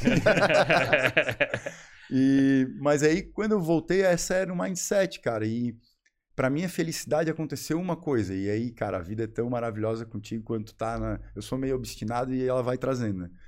É, cara, calhou de um contato de um amigo meu, conectou com. Na época era o Bruno Loreto, depois o Marcos Vinícius lá na Softplan, que trabalhava na unidade de construção civil. E aí eles falaram assim: ó, a gente tá fazendo uma coisa aqui, estamos criando um Venture Builder que é uma fábrica de desenvolvimento de negócio, de startup, dentro da unidade de construção civil. A gente está com outras ideias aqui também, mais nessa linha de investimento, inovação e tal. E a gente está precisando de um cara que seja um, um CEO, um founder de alguma iniciativa, de alguma ideia. E eu falei, bom, vou topar. Acertamos lá o valor, óbvio, ganhei bem menos do que tava ganhando. Mas é isso que é o lance de ser Aí estagiário. e o bônus? É. E eu- é, Começar de novo é assim, né, cara? é, exatamente. Mas foi legal aquilo que o Lance falou que o, o insight do estágio é, é importante, porque de fato tem que voltar a ser estagiário quando tu Uhum. tá mudando. É, mas depois que tu mudou e tu pegou a manha de mudar, o tempo que tu, que tu é, é estagiário não precisa ser dois anos. Uhum. Pode ser três meses só. Claro. Mas tu tem que passar por essa etapa para tu poder amassar o barro, né? Fazer aquela coisa toda de novo. Então eu falei, bom, vamos lá. E cara, foi muito legal, porque eu já estava também é, inserido nesse mercado, mais nesse ecossistema de inovação, entendendo como é que funcionava. Era bem, eu era já naquela época eu era aficionado, eu fazia, aplicava projeto naquele sinap, sinapse da inovação. Eu apliquei uma vez um projeto que era para o sítio do meu pai que tem com meu tio lá em Urubici. E, cara, foi, foi, e no final não deu. Por quê? Uhum. Tava lá escrito. É, tudo certo aqui, plano de negócio bonito, tal, tal, tal. Mas naquela época era só eu. Uhum. Falta um founder de tecnologia. Sim, Porra, essa é clássica. Foi, é clássica. Eu também, eu também já. Eu já levei essa eu na já fui cabeça. expulso de, de Eu- coisa porque falta tecnologia. Exatamente, cara. Então eu já levei umas assim na cabeça e. Daí cara, você, porra, vou aprender a programar. É, exa- Exato, cara. Então, é, esse ter vindo pra cá e ter me inserido ali, cara, me trouxe mais um grande mentor e, e eu diria que a, a trajetória dos caras da Softplan, o Marafon, o Wilson e o, e o Guto, também me inspirou. Porque, pô, os caras são manezinho, pô. Ou então quer dizer que dá pra fazer, né? Exato. Pô, dá pra fazer, então, pô. E aí, no final, ainda é, tive a oportunidade de ter uma relação muito legal com o Guto. Pô, o Guto hoje eu tenho a maior estima por ele. E, cara, ver uma empresa fazer isso aqui é, é um pouco do que nos inspira, eu e meu sócio. Pô, o Fábio também resolveu o problema do sinap, da, da Sinapse, porque o Fábio é um cara fudido de Uhum, tecnologia, uhum. de produto de, de software também. Então, eu aprendi lá, no, lá na Sinapse da inovação com aquele feedback do Sebrae. Sabe? Chegamos a aprender, ó, tô com esse Sebrae ou problema aqui, pode... é, enfim. É, então, aí foram mais ou menos dois anos junto com a Softplan desenvolvendo coisas novas na área de construção civil, que foi quando a gente se conheceu primeira vez, né, pô? Você já tava tocando, então, tava na Softplan e também tocando já com o Fábio o projeto ou tu começou Não, depois? não, aí vou encurtar aí, porque senão eu não sei até quando a gente vai ao nosso papo, mas Não, é assim... que tu misturasse, eu achei que tivesse É, relação. não, aí vim pra cá, daí entrei na Softplan, Softplan foquei junto com o time lá na construção civil, eu peguei um caso dentro da área de construção civil que era produtividade. Naturalmente, né, engenheiro de produção e tal. Cara, e basicamente a gente, eu identifiquei uma coisa que na cadeia automotiva foi resolvida há 20 anos atrás. Que foram padrões e procedimentos de comunicação entre sistemas, é, especificação básica do que é um sistema de execução de manufatura. A construção civil não tem isso. Hum. É uma planilha Excel, mente Uhum. do do mestre de obra, aí ó, senta o pau, cara. E apartamento de 100 andares é assim que é feito, cara. Uhum. E aí, quando eu fui entender que, ah, vai acontecer a mesma transformação digital que aconteceu na cadeia automotiva, vai acontecer na cadeia é, de construção. E aí, quando eu cheguei lá, eles falaram para mim uma coisa que chamava BIM. Eu não sou especialista em construção, mas agora, depois de dois anos, já virei especialista de construção civil, pelo menos na parte de tecnologia. Uhum. Eu conheço, co- aí consegui conhecer um pouco. Cara, quando me falaram o que, que era o BIM, eu falei, BIM. Eu falei assim, ó, bingo! Cara, o BIM é a mesma coisa que, quase a mesma coisa que o Bill of Material que tem na cadeia automotiva. Quase a mesma coisa. Tem sofisticações, né? Mas o que, que é? O Building Information Modeling é um modelo digital que explica absolutamente tudo que tem que ter numa, numa coisa que vai ser construída. Então, é um modelo digital, virtual. O ideal é que esse modelo digital ele seja, antes da construção, um gêmeo. Uhum. Então ele está todo de- detalhado. Só que quando tu faz isso, aí sim tu começa a conseguir. Deixa eu, fazer, deixa eu fazer um exemplo aqui. Quando tu quer fazer uma obra, uma construção, uma reforma, coisa parecida, tu começa a fazer. Aí o cara chega e começa a falar assim: faltou cimento. Como é que é? Gastamos todos os azulejos. Precisa mais comprar mais azulejo. É, não, é, não é assim que tu vê uma obra? Sim, total. Isso não é aquele, sabe, do memorial descritivo? Não tem nada a ver. Não, tem a ver. Daí É de- deriva o me- mo- memorial descritivo e Sim. tal, né? O ponto é que tu não consegue fazer, Sim. como é que é, digamos, num processo de produção, a Uhum. ideia é que você tenha já uma estimativa muito é, assertiva, né? Assertiva é mais bonito, né? é mais bonito que uma, uma visão mais assertiva do, como é que, do que, que você vai precisar de tempo de mão de obra, em termos de mercado material e coisa parecida, e inclusive onde é que tu vai guardar, como é que vai ser transportado. É essa a ideia, teoricamente. Até pra gente poder questionar, né? Ah, Por que, que a previsão era 10? Por que, que tu tá pedindo 20 agora? O que aconteceu? Cara, Não, é porque na verdade se tu comprar no grito, a cada momento, Uhum. como é que tu vai pagar sempre o pior preço? Sim, sim. Fica no desespero. Não, e pode tá, ter material ali que tá tomando outros caminhos, tu pode sofrer outras coisas. É, né? basicamente assim, ó. Eu vi. é, eu, eu, na cadeia automotiva, eu consegui trazer de lá para a construção civil o que vai acontecer na construção civil em termos digitais nos próximos anos. Animal. né? Então foi legal, muito legal ter percebido isso, porque isso fortaleceu ainda mais a, a ideia que eu tinha que, cara, putz, um negócio na área de tecnologia, se tu encaixar ele bem, cara, são coisas que vão ser transformadoras. E, e transformação digital tá muito em alta, né? E, e, e tá em alta porque, cara, a gente já ultrapassou o 3G. Cara, hoje com 4G, daqui a pouco com 5G, vai estar tudo conect... hiperconectado, né? Uhum. Cara, hoje tu não vai mais viver sem tecnologia. Então, e isso vai mudar cadeias de cadeias completas de fornecimento, né? É engraçado como a coisa é lenta, de certa forma, né? Porque a gente vê essa transformação acontecendo, né? Então, vai ver, é é, digamos, os últimos quatro, cinco anos, a gente viu, os, como é que a gente achou que, é que ia demorar um monte, e os bancos começaram a ficar nessa transformação, né? Então agora tem conta digital e coisa parecida. E, é, cara, foi muito recente. E a internet já existe há mais, bem mais tempo, né? Exato, exato. Então, assim, esse negócio fica dando em ondas, impactando os mercados ao longo do tempo, né? A gente tem as músicas, depois os filmes, a entrega streaming, é, telefone. É engraçado como a coisa mas que é- parece que tem a bola da vez, assim. né? a bola da vez e, e aí depois o que é feito vira commodity, né? Uhum. Cara, não tem mais CD. O commodity hoje é Spotify, Deezer. É. Sim, É commodity, sim, né? Exato.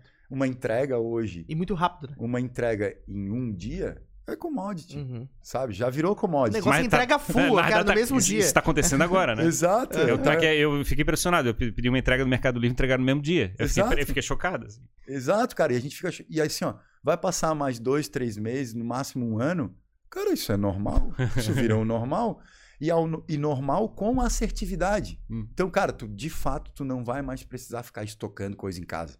Vai clicando e vai chegando na tua casa à medida que tu vai pedindo. Porque era assim que funciona no automotivo. Sim. A minha cabeça já veio formatada É dessa uma gel- parada. geladeira sei É, exatamente. exatamente. o leite tá ali. Então, na Softplan, eh, foi esse modelo. O modelo da Softplan, eh, ele avançou, mas ele teve o seu, o seu momento, né? Ele foi feito um rearranjo e caminhou como um fundo de investimento. Não tinha muitas... eu- E eu, cara, eu sinceramente, era um movimento que eh, eu não queria ser executivo, eu queria ser empreendedor. Uhum. E para ser empreendedor, tem que ter uma empresa Sim, tem que ter claro. participação e assim por diante. Cara, a gente viu que não ia fechar nesse modelo. E aí, o Fábio, que é o meu sócio hoje, ele tinha voltado também de um período. E aí é legal esse papo, né?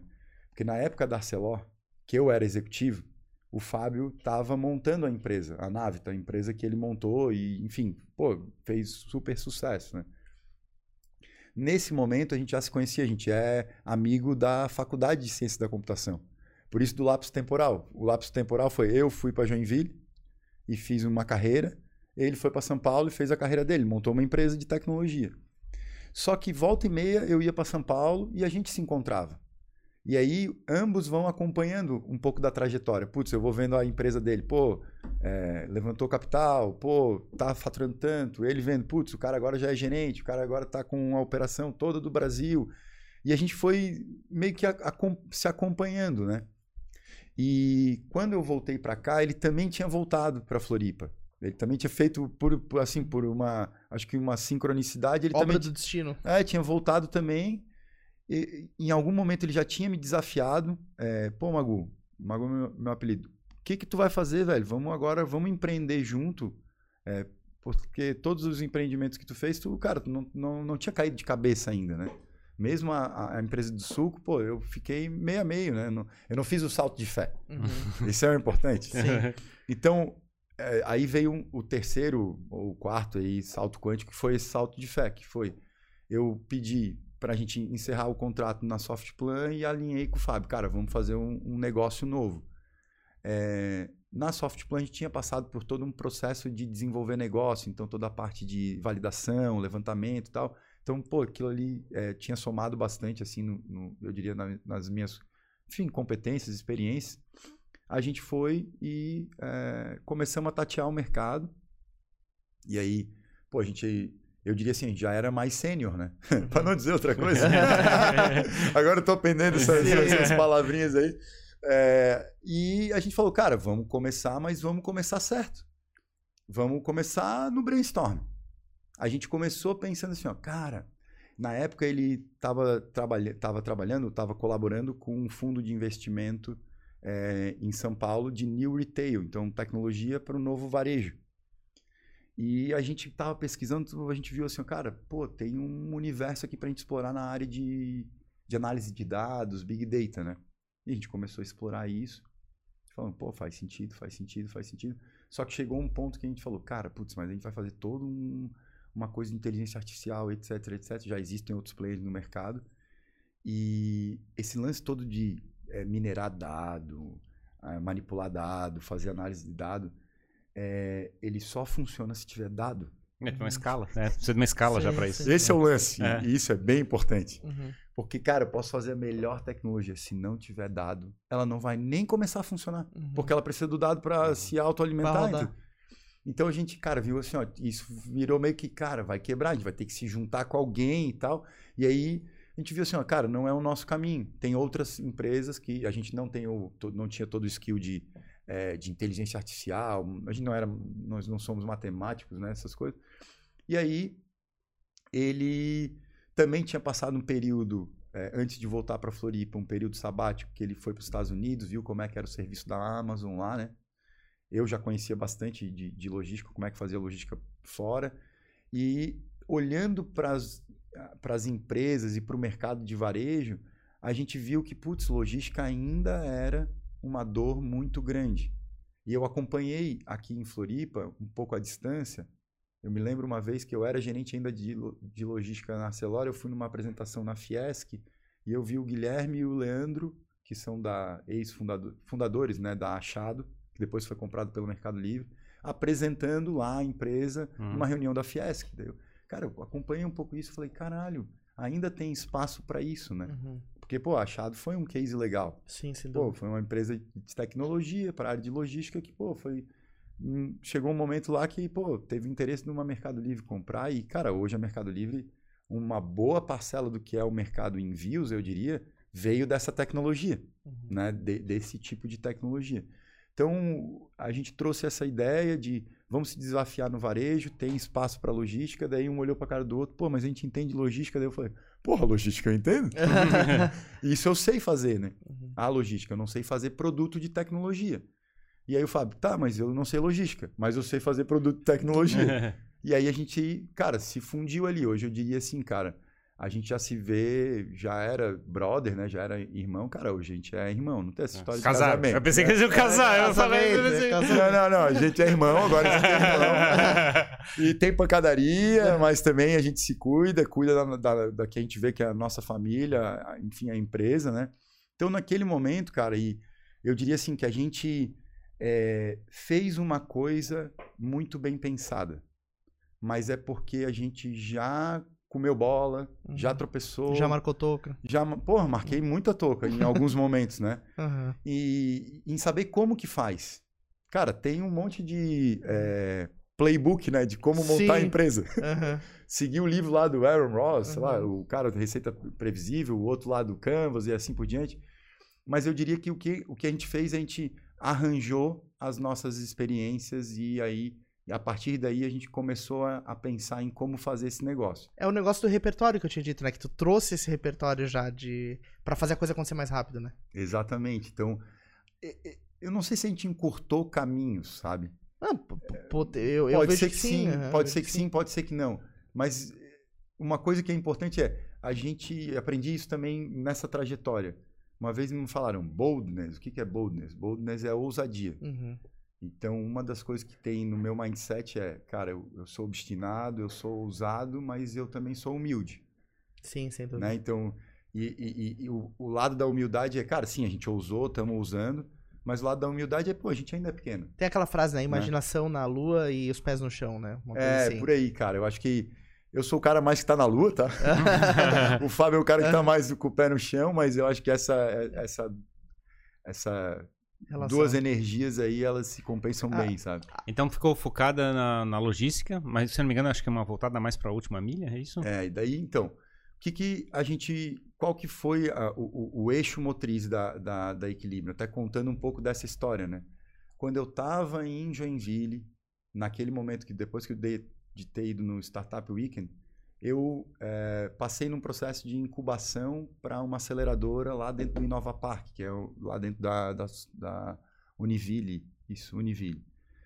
E, pô, foi lá que começou o equilíbrio, eu diria. Lá que eu falei assim, cara, vou fazer uma empresa de tecnologia para logística. Só que eu tentei colocar sócios, os sócios não engajaram e não foi daquele momento. E aí eu aprendi outra lição importantíssima é, se tu quer ir rápido, vai sozinho. Se tu quer ir longe, vai com mais alguém. Uhum. E se tu quer ir bem longe, escolhe quem é esse alguém uhum, que vai, vai contigo. Sabe? E, e, e, foi legal, porque lá não deu muito certo. No final foi até legal, porque de lá saiu algumas coisas que, facil... que acelerou o nosso processo inicial. Pô, eu já tinha logo. Desse processo lá, a gente já tinha logo. Então, quando a gente inventou, vamos, vamos dar o nome de equilíbrio, eu falei, pô, se curtiu o equilíbrio, tá aqui, ó. A gente já tinha identidade é, visual. Sim, sim, já tá pronto. É. Mas essa foi, foi meio inusitada. Então, a, a, ideia veio de um monte de estudo que eu fiz. Eu também fiz, é, me certifiquei em, em é, uma certificação americana de digital, de supply chain management. Então, aprendendo sempre com, com, com o que tinha, né, bebendo na, na, na fonte, né? Mas a inspiração da nossa plataforma é uma plataforma de digital supply chain. Então, é, supply chain ela pressupõe cadeias que transitam coisas físicas. Né? E aí, transitou coisa física, tem logística. Logística é físico, mas tem uma camada de informação que roda em cima disso. Claro. Especialmente preços, prazos, performance. E isso é uma infinidade, tá? Então, por exemplo, o que a gente gastava de, de logística, cara, qualquer varejista hoje que fatura acima de um bi, o cara tá gastando mais de 100 milhões de, de frete por ano, no mínimo. Cara, isso é louco, porque a gente teve, é, num curto espaço de tempo, na, nas últimas décadas, é um crescimento absurdo dessa demanda por logística, né? Essa história de compra online. Aí a gente vê coisas mais inovadoras, tipo a Amazon fazendo entrega com drone lá. Mas tem muita coisa para resolver antes, né? Antes de chegar nesse estado da arte. Eu lembro que a coisa que mais me impressionou em logística, eu nem sei se isso é muito antigo, mas foi quando eu descobri que quando uma carga sai de um galpão, por exemplo, de uma empresa, é, tem sensores e tags nesses produtos para saber o que, que, tem dentro daquelas. Existe um mapeamento, não, um escaneamento das caixas. Daí tu sabe que ali tem iPhone ou tem não sei o que. Tipo, é só porque só passou pela porta do galpão, é, tu já tem esse escaneamento do que, que saiu, o que, que entrou. É. E exato. daí eu fiquei, minha cabeça explodiu assim. Eu falei, cara, que negócio louco. Daí comecei a ler sobre RFID, a entender como é que funciona esse processo. É, e é uma coisa que a gente vê como tá evoluindo rápido, né? Cada vez mais sofisticado, é cada vez mais automatizado também o processo. Porque se a gente for ver, precisa montar um processo de muita inteligência, né? Eu vi uma foto que o pessoal do Mercado Livre postou. Cara, um galpão deles lá, tipo, é, é uma doideira, cara. Não tem como encontrar uma coisa lá dentro se tu. Exatamente. Se tu não souber, né? O que a gente faz é da porta para fora. Sim. Então a gente conecta empresas que precisam transportar carga uhum. com transportadoras. Aí existem vários tipos diferentes de transportadora. Uhum. Tem transportadora que transporta só chip de é, telefone, tem transportadora que transporta geladeira. São classes diferentes de transportadora. Uhum. E o fato de, de eu ter já passado muito tempo nesse mercado dá uma noção boa de como é que a gente está é, engenheirando isso novamente, de novo, assim, sabe? A gente está uhum. criando uma forma diferente de fazer logística e de conectar as informações que passam nessa cadeia, né? E é tão louco porque hoje, por exemplo, tem serviço de logística self-service, digamos assim, sei lá, tu chama um Uber ali ou um negócio pra levar uma coisa, um documento para o outro lado da cidade. Uhum. Então acho que o cidadão, não, não a empresa, mas o cidadão comum tá consumindo logística também, né? É, Exatamente. antigamente tu chamava o motoboy, daí ah, o cara leva lá não sei aonde. É, é, é legal ver essa, essa relação, que é, as pessoas começam a entender mais claramente o que, que é logística, né? Uhum. É, que É, então- existia. Para mim foi é, esse lance de trabalhar com logística é, já faz algum tempo e quando conectou com, com tecnologia aí tipo aí fechou, Uhum. sabe? É, o E- legal E ficou então, na verdade, então não ficou só a última milha, na verdade tem toda uma Tem estratégia para tudo. logística. Então assim ó, a gente é, um- é uma plataforma, eu diria que é a próxima evolução do que é um TMS, um Transport Management System, é um sistema de gestão de, de transporte, né? A gente acompanha todas as mercadorias, cota com todas as transportadoras para saber qual o prazo, qual o preço de cada casa de frete. Então, se alguém tu está comprando no e-commerce agora, por detrás do e-commerce de uma loja Zavan, de uma Amazon, tá rodando uma tecnologia semelhante à da Equilíbrio, né? Que vai fazer uma oferta de frete que ali. vai né? fazer a oferta de frete aí. Vamos começar a dar a visão Caordic para isso, né? Talvez você já ouviu falar da Caordic, que é inteligente. Cara, o que aparece lá é fruto de um monte de cálculo, Ah, sem dúvida. mas que é fruto de uma conexão com a transportadora. Então a gente está é, Sem- digitalizando dezenas de sistemas conversando para chegar naquilo. isso. E como é que tá, o- como é que é, digamos, a negociação? A negociação, como é que é, E, digamos, era você via transportar alguma coisa, você tinha que ele fazer contato e agendava para fazer um recolhimento do material, levava o quê? um ou dois dias para aparecer a transportadora, aí botava, depende da distância. A gente está digitalizando tudo isso para facilitar o entendimento. A gente é para o nosso cliente. O nosso cliente é um grande varejista, uma indústria, é, médio para porte grande e é, é, o que a gente faz para ele, a gente faz quase que um decolar.com da logística. Uhum. A gente oferece tudo ele, ele é que ele é que tem a relação com é, o pagamento, né? Uhum. É para é para transportadora direto, para operador logístico, Uhum. mas a gente dá inteligência para o embarcador para ele fazer a melhor seleção de frete. Mas pra- é, cada oportunidade de transporte. Cada oportunidade de transporte, cada novo transporte a gente faz essa, essa seleção automática Uhum. e aí todo mundo puxa sempre o o natural, viés de custo. Cara, isso reduz o custo total da logística do cara. Mas é, mais, é muito mais do que isso. Insere esse cara no mundo de venda digital, porque hoje no ramo de varejo, a gente, se a gente olhar assim, já foi feito toda uma transformação digital na venda, meios de pagamento, Uhum. marketing, as Processo plataformas comercial. tudo tá já digitalizado. Só tem um problema, que aí tá... Tem que entregar. tem que entregar, meu nego. É isso tem que aí. entregar, querido. E daí, se Hum. tiver que entregar, tem que ter transportadora, tem que ter sincronismo, que horas que ela vai chegar, aonde que tá. Cara, tem problema. É, como é que é? Copo quebra, mercadoria roubada, Roubo, assalto. cara, assalto, extravio. Uhum. o cliente se arrepende. Tem outro, um universo que a gente está desvendando agora que a gente viu assim, caraca, velho, aqui tem um- uma mina para a gente explorar que é logística reversa. Logística reversa. E, e- e no Brasil o legal é isso, porque eu já passei por alguns ciclos assim. Brasil tem aquela história, tem lei que pega, lei que não pega. Tem lei que, sabe, umas coisas assim. Mas, via de regra, tem lei que ainda não é regulamentada. A hora que for regulamentado, vai ter que fazer, e tem multa e tudo. Então, a gente está se preparando para isso, entregando para os nossos clientes essa um, um- um ambiente um, digital que ele pode escalar o negócio dele para o que vier de omnichannel, o que vier de expectativas Isso aí. é um desafio grande, porque é, o, o dono de e-commerce, ele olha o, o frete, o custo de frete, como um sócio, assim, né? Exatamente. Porque isso impacta no comprador. O consumidor não gosta de pagar frete, né? Ele. A não ser que ele tenha urgência naquele produto, mas é uma. É uma. Quando ele faz a compra dele, ele enche o carrinho, chega lá no frete, adiciona mais o valor, ele vê isso como negativo. E aí o dono de e-commerce tenta mitigar, fazer frete grátis, botar isso dentro do preço, fazer outras negociações.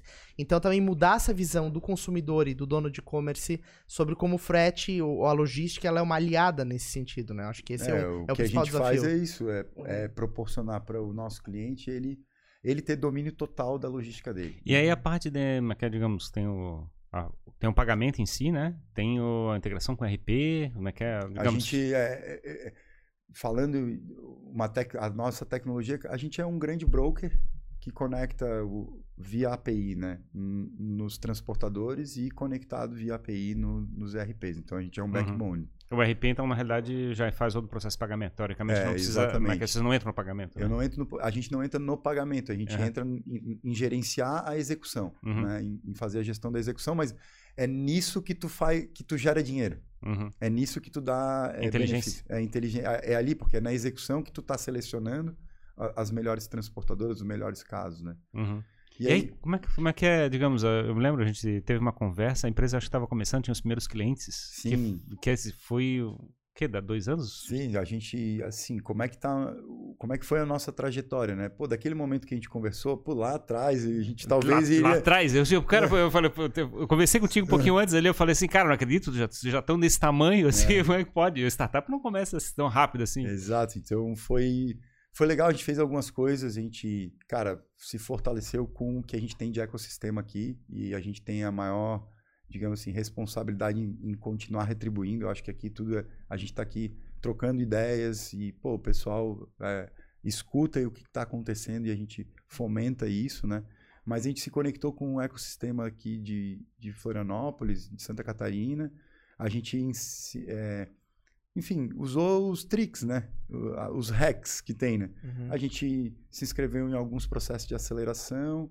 Nesse processo de aceleração, a gente começou a ter um pouco mais de visibilidade, conquistamos alguns clientes, os primeiros clientes, né? Aí, nessa conexão, a gente, eh, a gente participa de um, de um programa de inovação aberta muito legal da CAT, cara, o Link Lab. Eh, pô, até tenho que agradecer todo o time aqui, porque putz, esses caras estão fazendo diferença mesmo, de ajudar empresas que estão nascendo a se conectar com o que a gente chama de corporates, né? Aquelas empresas gigantescas, Uhum, que é onde está o dinheiro. Cara, a gente tem que ir atrás do dinheiro, velho. uhum. Senão não tem almoço grátis, sabe? Isso não existe, né? Então, é, parabéns mesmo pelo trabalho que o pessoal tem feito e Então vocês foi- conseguiram trazer clientes bons Pô, a através do gente trouxe através disso e através de outros hacks que a gente foi Uhum. também. Cara, a gente foi, eu fui atrás de digital, programas de aceleração, e a gente vai começando a fazer isso, começa os primeiros clientes. Eu diria que hoje a gente é uma startup pelo tempo de vida, mas, cara, a gente é uma empresa de Uhum. tecnologia Pois é, formada, me lembro- cliente grande. Eu me lembro que a gente começou a conversar e vocês estavam querendo saber como é que seria um processo de, de atração de investimento anjo. Justo. E aí, questão de. Não sei, se não deu um ano, acho que deu seis meses, uma coisa parecida. Daqui a pouco eu vi, vi anúncio da, da Invisto entrando na. Como é que É, é? foi- um milhão, se eu não me engano, Foi, entrou. foi, assim, cara, os caras já foram lá em cima. É, exato. Foi, foi legal, porque daí quando a gente conectou essas duas experiências minhas do Fábio, é, pô, ele já tinha também feito processo de captação na outra empresa dele, né? Vai ser uma oportunidade ímpar se a gente puder falar depois, se vocês puderem falar com ele também, Com certeza. para conhecer como é que foi um pouco desse nosso, desse é, nossa trajetória, E, né? e o Marcelo Amorim já tinha investido na, na Achada, assim, ele, ele Exatamente. também conhece a praia, né? A gente, pô, a gente falou assim, ó, cara, vamos atrás de quem conhece, né? É. Pô, então a gente fechou uma rodada com a Invisto, a gente foi bem bootstrap no começo. é, alguns clientes, pô, que fizeram. E clientes, cara, que são. O cliente é o ouro para a empresa, né? Então a gente tenta, trata eles com o maior carinho. Então tem clientes que nos apoiaram nesse começo também, com, com, primeiro, é, com os primeiros faturamentos e tal. Então a gente chegou um momento que a gente falou, cara, tá dando certo, vamos sair do bootstrap, vamos para o investimento. E aí foi isso que a gente fez. Pô, fomos atrás de quem conhece do negócio, Uhum. né? É, então a Invisto entrou, isso foi ah, meados de 2020, se eu não me engano. Isso. 2020? Agora eu não vou lembrar de Acho que tá em 21 agora. Tá em 21, né? Uhum. Estamos quase em 2022 É, já. é, já é foi- Natal, já é já- Natal. Foi, foi, foi. Foi primeiro semestre de 2020 foi. A, a gente tava fechando ainda, tava alguma coisa de pandemia. E tava com já quantos funcionários naquele momento? Então, cara, hoje a, a minha felicidade, o, cara, o primeiro cara que a gente contratou, o Natan, ele ainda tá na empresa. Que legal. Mas tinha um cara só na época? Era só eu, o Fábio, o Natan, e aí é legal ver um pouco da trajetória empreendedora, porque empreendedor, cara, é severino, velho. Uhum. Não adianta. Ah, CEO. CEO bonito. se tem. Alguém devia falar o que, que o CEO CEO. faz, cara. O Tem CEO que botar faz, o lixo lá na o rua. CEO faz tudo o que os outros não fazem. É, Se só tem um, cara, tem que fazer tudo. Então, sim. foi bem. é, é, Nessa trajetória de empreender, cara, putz, o- a gente também tem que mudar o- as ações que a gente faz, né? Pô, no começo, agora eu tô bem focado em vender é, contas maiores. Mas no começo, cara, a gente vendeu para a Van eu tava focado durante seis, oito, quase oito meses de fazer funcionar, né? Botar pra funcionar. Pequeno detalhe. É um detalhe pequeno detalhe. importante. Tem que, Tem que entregar. É, é, que é- vai que o cliente percebe que não tá funcionando. É, exato. Então, e nessa, nessa daí, como a gente já tinha um, um pouco mais de experiência, assim, foi legal porque a gente foi se dividindo.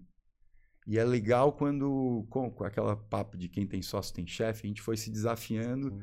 E dividindo essas, essas Responsabilidade. responsabilidades. E eu acho que um ponto bem importante com a maturidade que é necessário, né? Porque é, o cara que está fazendo o negócio, ele fica no ímpeto de querer resolver, sabe? Uhum. E aí tu trabalha, cara, sem parar, e aí daqui a pouco tu tá trabalhando sem com a cabeça baixa, sabe? Uhum. Sim, mas é não sem, tá- sem ser estratégico, né? Sem ter a Você estratégia. pensar no tático ali, né? Eu acho que, acho que a grande vantagem realmente do teu sócio, né? O teu sócio é pra você ter um momento estratégico, assim, tá, tu tá fazendo coisa é, burra, vamos dizer assim, tá fazendo Exato, alguma e- coisa sem razão. Eu costumo dizer, volta e meia a gente tem que se testar para fazer o teste de sanidade. O que eu tô pensando faz sentido Sim. mesmo. Cara, é, é- ou é total insanidade que eu tô pensando aqui de ideia, de estratégia, e é normal isso, né? É. Então, nesse momento, a gente daí também se divide se dividiu um pouco, a gente conseguiu conquistar cliente, ao mesmo tempo ir atrás de investimento, porque isso consome tempo, né? Aham. Claro. Ah, É. foi rápido, cara. Porra. Não, não, Tem, foi... tem, tem empresa que apanha nesse processo. É, e, exato. e aí, como é que você tá com um funcionário só naquela era? Um agora a gente, a gente é uma, uma, uma empresa de 30 pessoas. Tem 30 pessoas agora. A gente aí fica aí. Vocês estão presencial gente, ou quer, estão remoto? a Tão gente está trabalhando hoje num, desde o dia que a gente montou a Equilíbrio, a gente já tinha esse sonho. Cara, eu acho que o caminho futuro, a gente já fa- tinha falado isso, é ser híbrido. Uhum. E isso foi em 2019. Logo depois veio a pandemia, cara. E aí, cara, cara, consolidou a nossa hipótese de, a nossa hipótese vai ser híbrido. E é o que está acontecendo agora. Então, hoje a gente trabalha num modelo híbrido. A gente, nosso escritório fica em Campinas, né? Então fica aqui em Floripa. É, e a gente tem uma prática de trabalho segundas e quartas é, on office e terça, quinta e sexta home office. Essa é um pouco da prática. E aí o escritório tá lá para que, cara, tu também, se tu tá, não tá muito bem em casa, vai no escritório, enfim. Uhum. A gente tá tentando criar Brigou um... com alguém em casa, foge pro escritório. É, exato. coisas. Até saiu agora há pouco, né? Como é que as empresas de tecnologia estão planejando o, o- a volta, né? Aham. Cara, a maioria tá indo nessa linha do, de híbrido, né? E como é que tá o time então hoje? Você tem com que metade comercial, metade técnico? Como é que tá? Ah, a gente, cara, assim, ó, eu diria que 40% é desenvolvimento, uns 40% é, é operação, né? Customer success. Como a gente é um negócio de plataforma, isso é legal também. Ah, é, tem integração a de gente RP, é, a gente é um putz, negócio de plataforma, então a gente conecta com transportadora, que é a ponta vendedora, e conecta com o embarcador, que é a ponta que compra. Então eu tenho, eu tenho que ter um customer success para o transportador também, Sim, imagino. para a gente manter isso funcionando, né? Então, Muito stakeholder, para usar uma palavra difícil. é, agora que agora a gente que, que tá bem consolidado, a gente já tem mais de 12 clientes, para tu ver, não é muito cliente, né? Mas nossos clientes são bons clientes, são Sim. clientes de envergadura, né?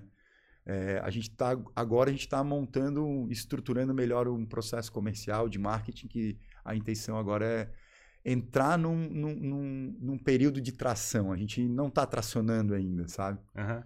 Apesar de já ter, já tá bom assim, o faturamento tá bem legal. Massa. Animal. Que cresça rápido. É, e, cara, assim, deixa pra galera onde é que o pessoal pode te encontrar, encontrar equilíbrio, saber mais do que vocês estão fazendo. Porque vocês estão crescendo rápido, estão num ritmo acelerado, então tem a galera que vai querer acompanhar tudo isso. né? É, eu, eu acho assim, ó. Hoje, qual é o meu maior desafio na empresa? Uhum. E a gente foi já dividindo, né?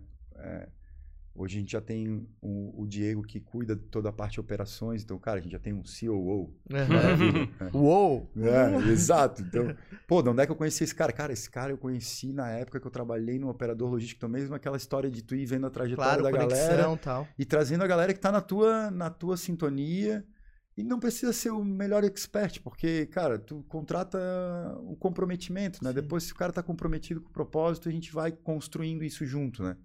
Então, hoje o maior desafio é talento, cara, porque uma empresa de tecnologia, ela é essencialmente capital humano. Pois é, eu fico chocado como é que vocês podem ter mais de 20, né? É, Mais de 20 pessoas. mais de 20 pessoas em questão de um, de um ano. Até É pela dificuldade rápido, de é. contratar. É. assim, pelo menos. Principalmente na é que área é? de Eu programação. tô vendo dev. que tu utilizasse muito da, é é, da rede de relacionamento que vocês têm para poder chegar e é é, é, pinçar essas pessoas em alguns lugares para poder completar Isso, o time, né? exato. A gente está tentando forjar assim mesmo o time, sabe? É, a ideia, e eu, eu sou um cara que vem muito de produtividade, né? É a gente ter um time que se autorregula e, e se autorregulando, eu sou. Eu tô trazendo cada vez mais para dentro da equilíbrio uma visão de holocracia, sabe? Que eu- Holocracia. holocracia, o conceito de holocracia. Ô, de que- louco, bicho. É, É, exatamente. só, só tem louco lá dentro. Tá trazendo. É pra tu ver o que eu tô fazendo com a galera. É trazer uma geração eu, de eu loucos trago lá. umas viagens assim de, de, de gestão, mas são coisas mais contemporâneas. É, é o que a gente vive hoje, sabe? Uhum. É o cara ter o poder de ter uma liderança situacional. Então, cara, a, a gente tem um programa de liderança na empresa que, por exemplo, falando de pessoas, né? é, a gente tem todo o ano, no aniversário da empresa, a gente tem um programa que a gente sorteia uma pessoa, e aí tem alguns critérios, para ela ser CEO da empresa durante uma semana. E ela é CEO, cara. Ela Uhum. toma decisão. Uhum. E essa, Assume é- as broncas. esse ano foi o, nossa, o, o nosso piloto. Cara, fu- funcionou muito bem. A gente teve um dos nossos desenvolvedores, o Matheus, foi sorteado e, cara, assumiu o papel. E, cara, pô, isso foi uma transformação na vida da pessoa, né? Uhum. É, ter essa experiência, né? E a gente faz questão de fazer assim, ó, não é fazer para inglês ver, cara, é- é fazer na o cara poder se sentir mesmo dentro desse, desse, dessa, desse papel, né? Então, a gente está nessa modalidade híbrida. De fato, cara, a gente tem que dobrar o time até o final. Não diria dobrar, mas a gente tem que crescer mais de 50% a 70% do nosso time até o final do ano. Essa é a nossa expectativa. Várias áreas. O que a gente está buscando é. Talvez eu seria é, ousado demais em falar isso, mas é, vou ser ousado. A gente quer ser uma das melhores empresas de tecnologia para se trabalhar em Floripa Uhum. no que tange ao ambiente, Uhum. né? Ao ambiente de, é, é, é, de trabalho. A gente vê que as pessoas que estão com a gente, elas não se desenvolvem só tecnicamente, elas se desenvolvem como pessoa. Especialmente em- em startup, tu vem com aquela drive de vou contratar um monte de estagiário e aí Uhum. vai dar o jeito. É mais ou menos isso. Tu contrata um pouco pessoas que têm um pouco menos de experiência, porque, cara, tem que encaixar no orçamento. Mas essas pessoas se engajando no propósito, cara, elas se desenvolvem muito. Olha a galera que saiu da, da RD, por exemplo, quantas lideranças foram formadas na trajetória dessa empresa, sabe? Pô, um mérito gigantesco pro Bruno, pro, pro Eric, de ter criado toda essa. Quase que, tipo assim, cara ali é um gerador de talento. É o que a gente quer criar dentro da nossa. Da, da equilíbrio é essa ideia de, pô, as pessoas vão entrar, elas vão se desenvolver. A gente costuma dizer que não é oba-oba, até porque, cara, a gente tem que ganhar dinheiro, né? Uhum. mas a gente quer, a gente criou já esse ambiente mais, é, é, é, mais amistoso e, e flexível para que a gente possa ter isso, né? E, e quais são os canais de redes sociais de vocês pra galera acompanhar? Cara, galera, a gente usa ah, Instagram, LinkedIn. Eu sou um cara não tão forte assim nessas partes de rede social, mas cara, eu uso muito Instagram e LinkedIn, Show de bola. né? É, tem a nossa página. Legal. Eu vou fazer questão depois de mandar, porque, cara, a gente. É legal porque, assim, ó, no nosso processo de desenvolvimento de talento, as pessoas que estão entrando na empresa, elas estão podendo ter a possibilidade de entender o que, que é realmente uma empresa de tecnologia, cara. É a gente pegar cérebro e transformar em produto e vender o, e conseguir vender o produto, né? Óbvio. Tem que vender o produto, o Cara, cara, tem lá pagar. O cara tá apaixonado com a fase da empresa. É, exato, impressionante. já- Eu, eu tô vendo. Eu Todo vendo- bobo, todo bobo. Tá todo né? É, bobo, exato, é. exato. É, Não, Maquena, é já- massa, já fez um pitch aqui de employer branding, né? De É. chegar e tentar, ah, que a minha empresa vai ser top, tá sendo Eu vou, top. eu vou fazer uns estudos esse final de semana de holocracia. Pra É, holocracia. disso. Show de bola. Cara, obrigado pela tua presença aqui. A gente fica muito, eu que muito feliz de receber, Marcos. É realmente é, o propósito, né, Jogando Pra Plateia é esse também, né? Mostrar as histórias legais que estão acontecendo aqui na região. E que bom que a gente tem o privilégio de poder contar isso em tempo real, né? Conforme a coisa está acontecendo. Que você possa voltar aqui muitas vezes pra trocar essa ideia com a gente. Beleza? É, quero agradecer a você também que acompanhou esse papo até aqui, né? Te convidar a tornar-se membro do Jogando Pra Plateia, né? Se você ainda não fez isso, conheça lá os nossos três planos. Tem vários benefícios no nosso clube de assinantes. Você pode participar de um grupo, pode receber mimos em casa. Aqui embaixo no chat também tem um cifrãozinho. Você pode mandar um, um super chat maroto pra gente. Enquanto eu falo aqui, você já pode estar mandando aí os seus 18 mil euros, alguma coisa assim. Beleza? Então apoie esse nosso projeto. Inscreva-se no nosso canal se você ainda não fez isso. Além deste canal, nós temos o canal de cortes do Jogando Pra Plateia. Lá tem os melhores trechos das nossas conversas. E dessa conversa aqui vai ter um trecho lá com uma aula completa sobre como você andar encostado na parede dentro das organizações para não se dar mal. Então acompanha lá os cortes no nosso canal de cortes também. Quero agradecer aos nossos patrocinadores. Pensa no evento, referência em eventos aqui na Grande Florianópolis. Agradecer ao times que arrebentam, do Christian Oliveira, gestão de times de alta performance. É isso aí, pessoal. Muito obrigado. Falou, E até o obrigado. próximo Obrigado, Falou, pessoal. Tchau, tchau. episódio do Jogando para a Plateia. Valeu, galera. Até mais. Sextou.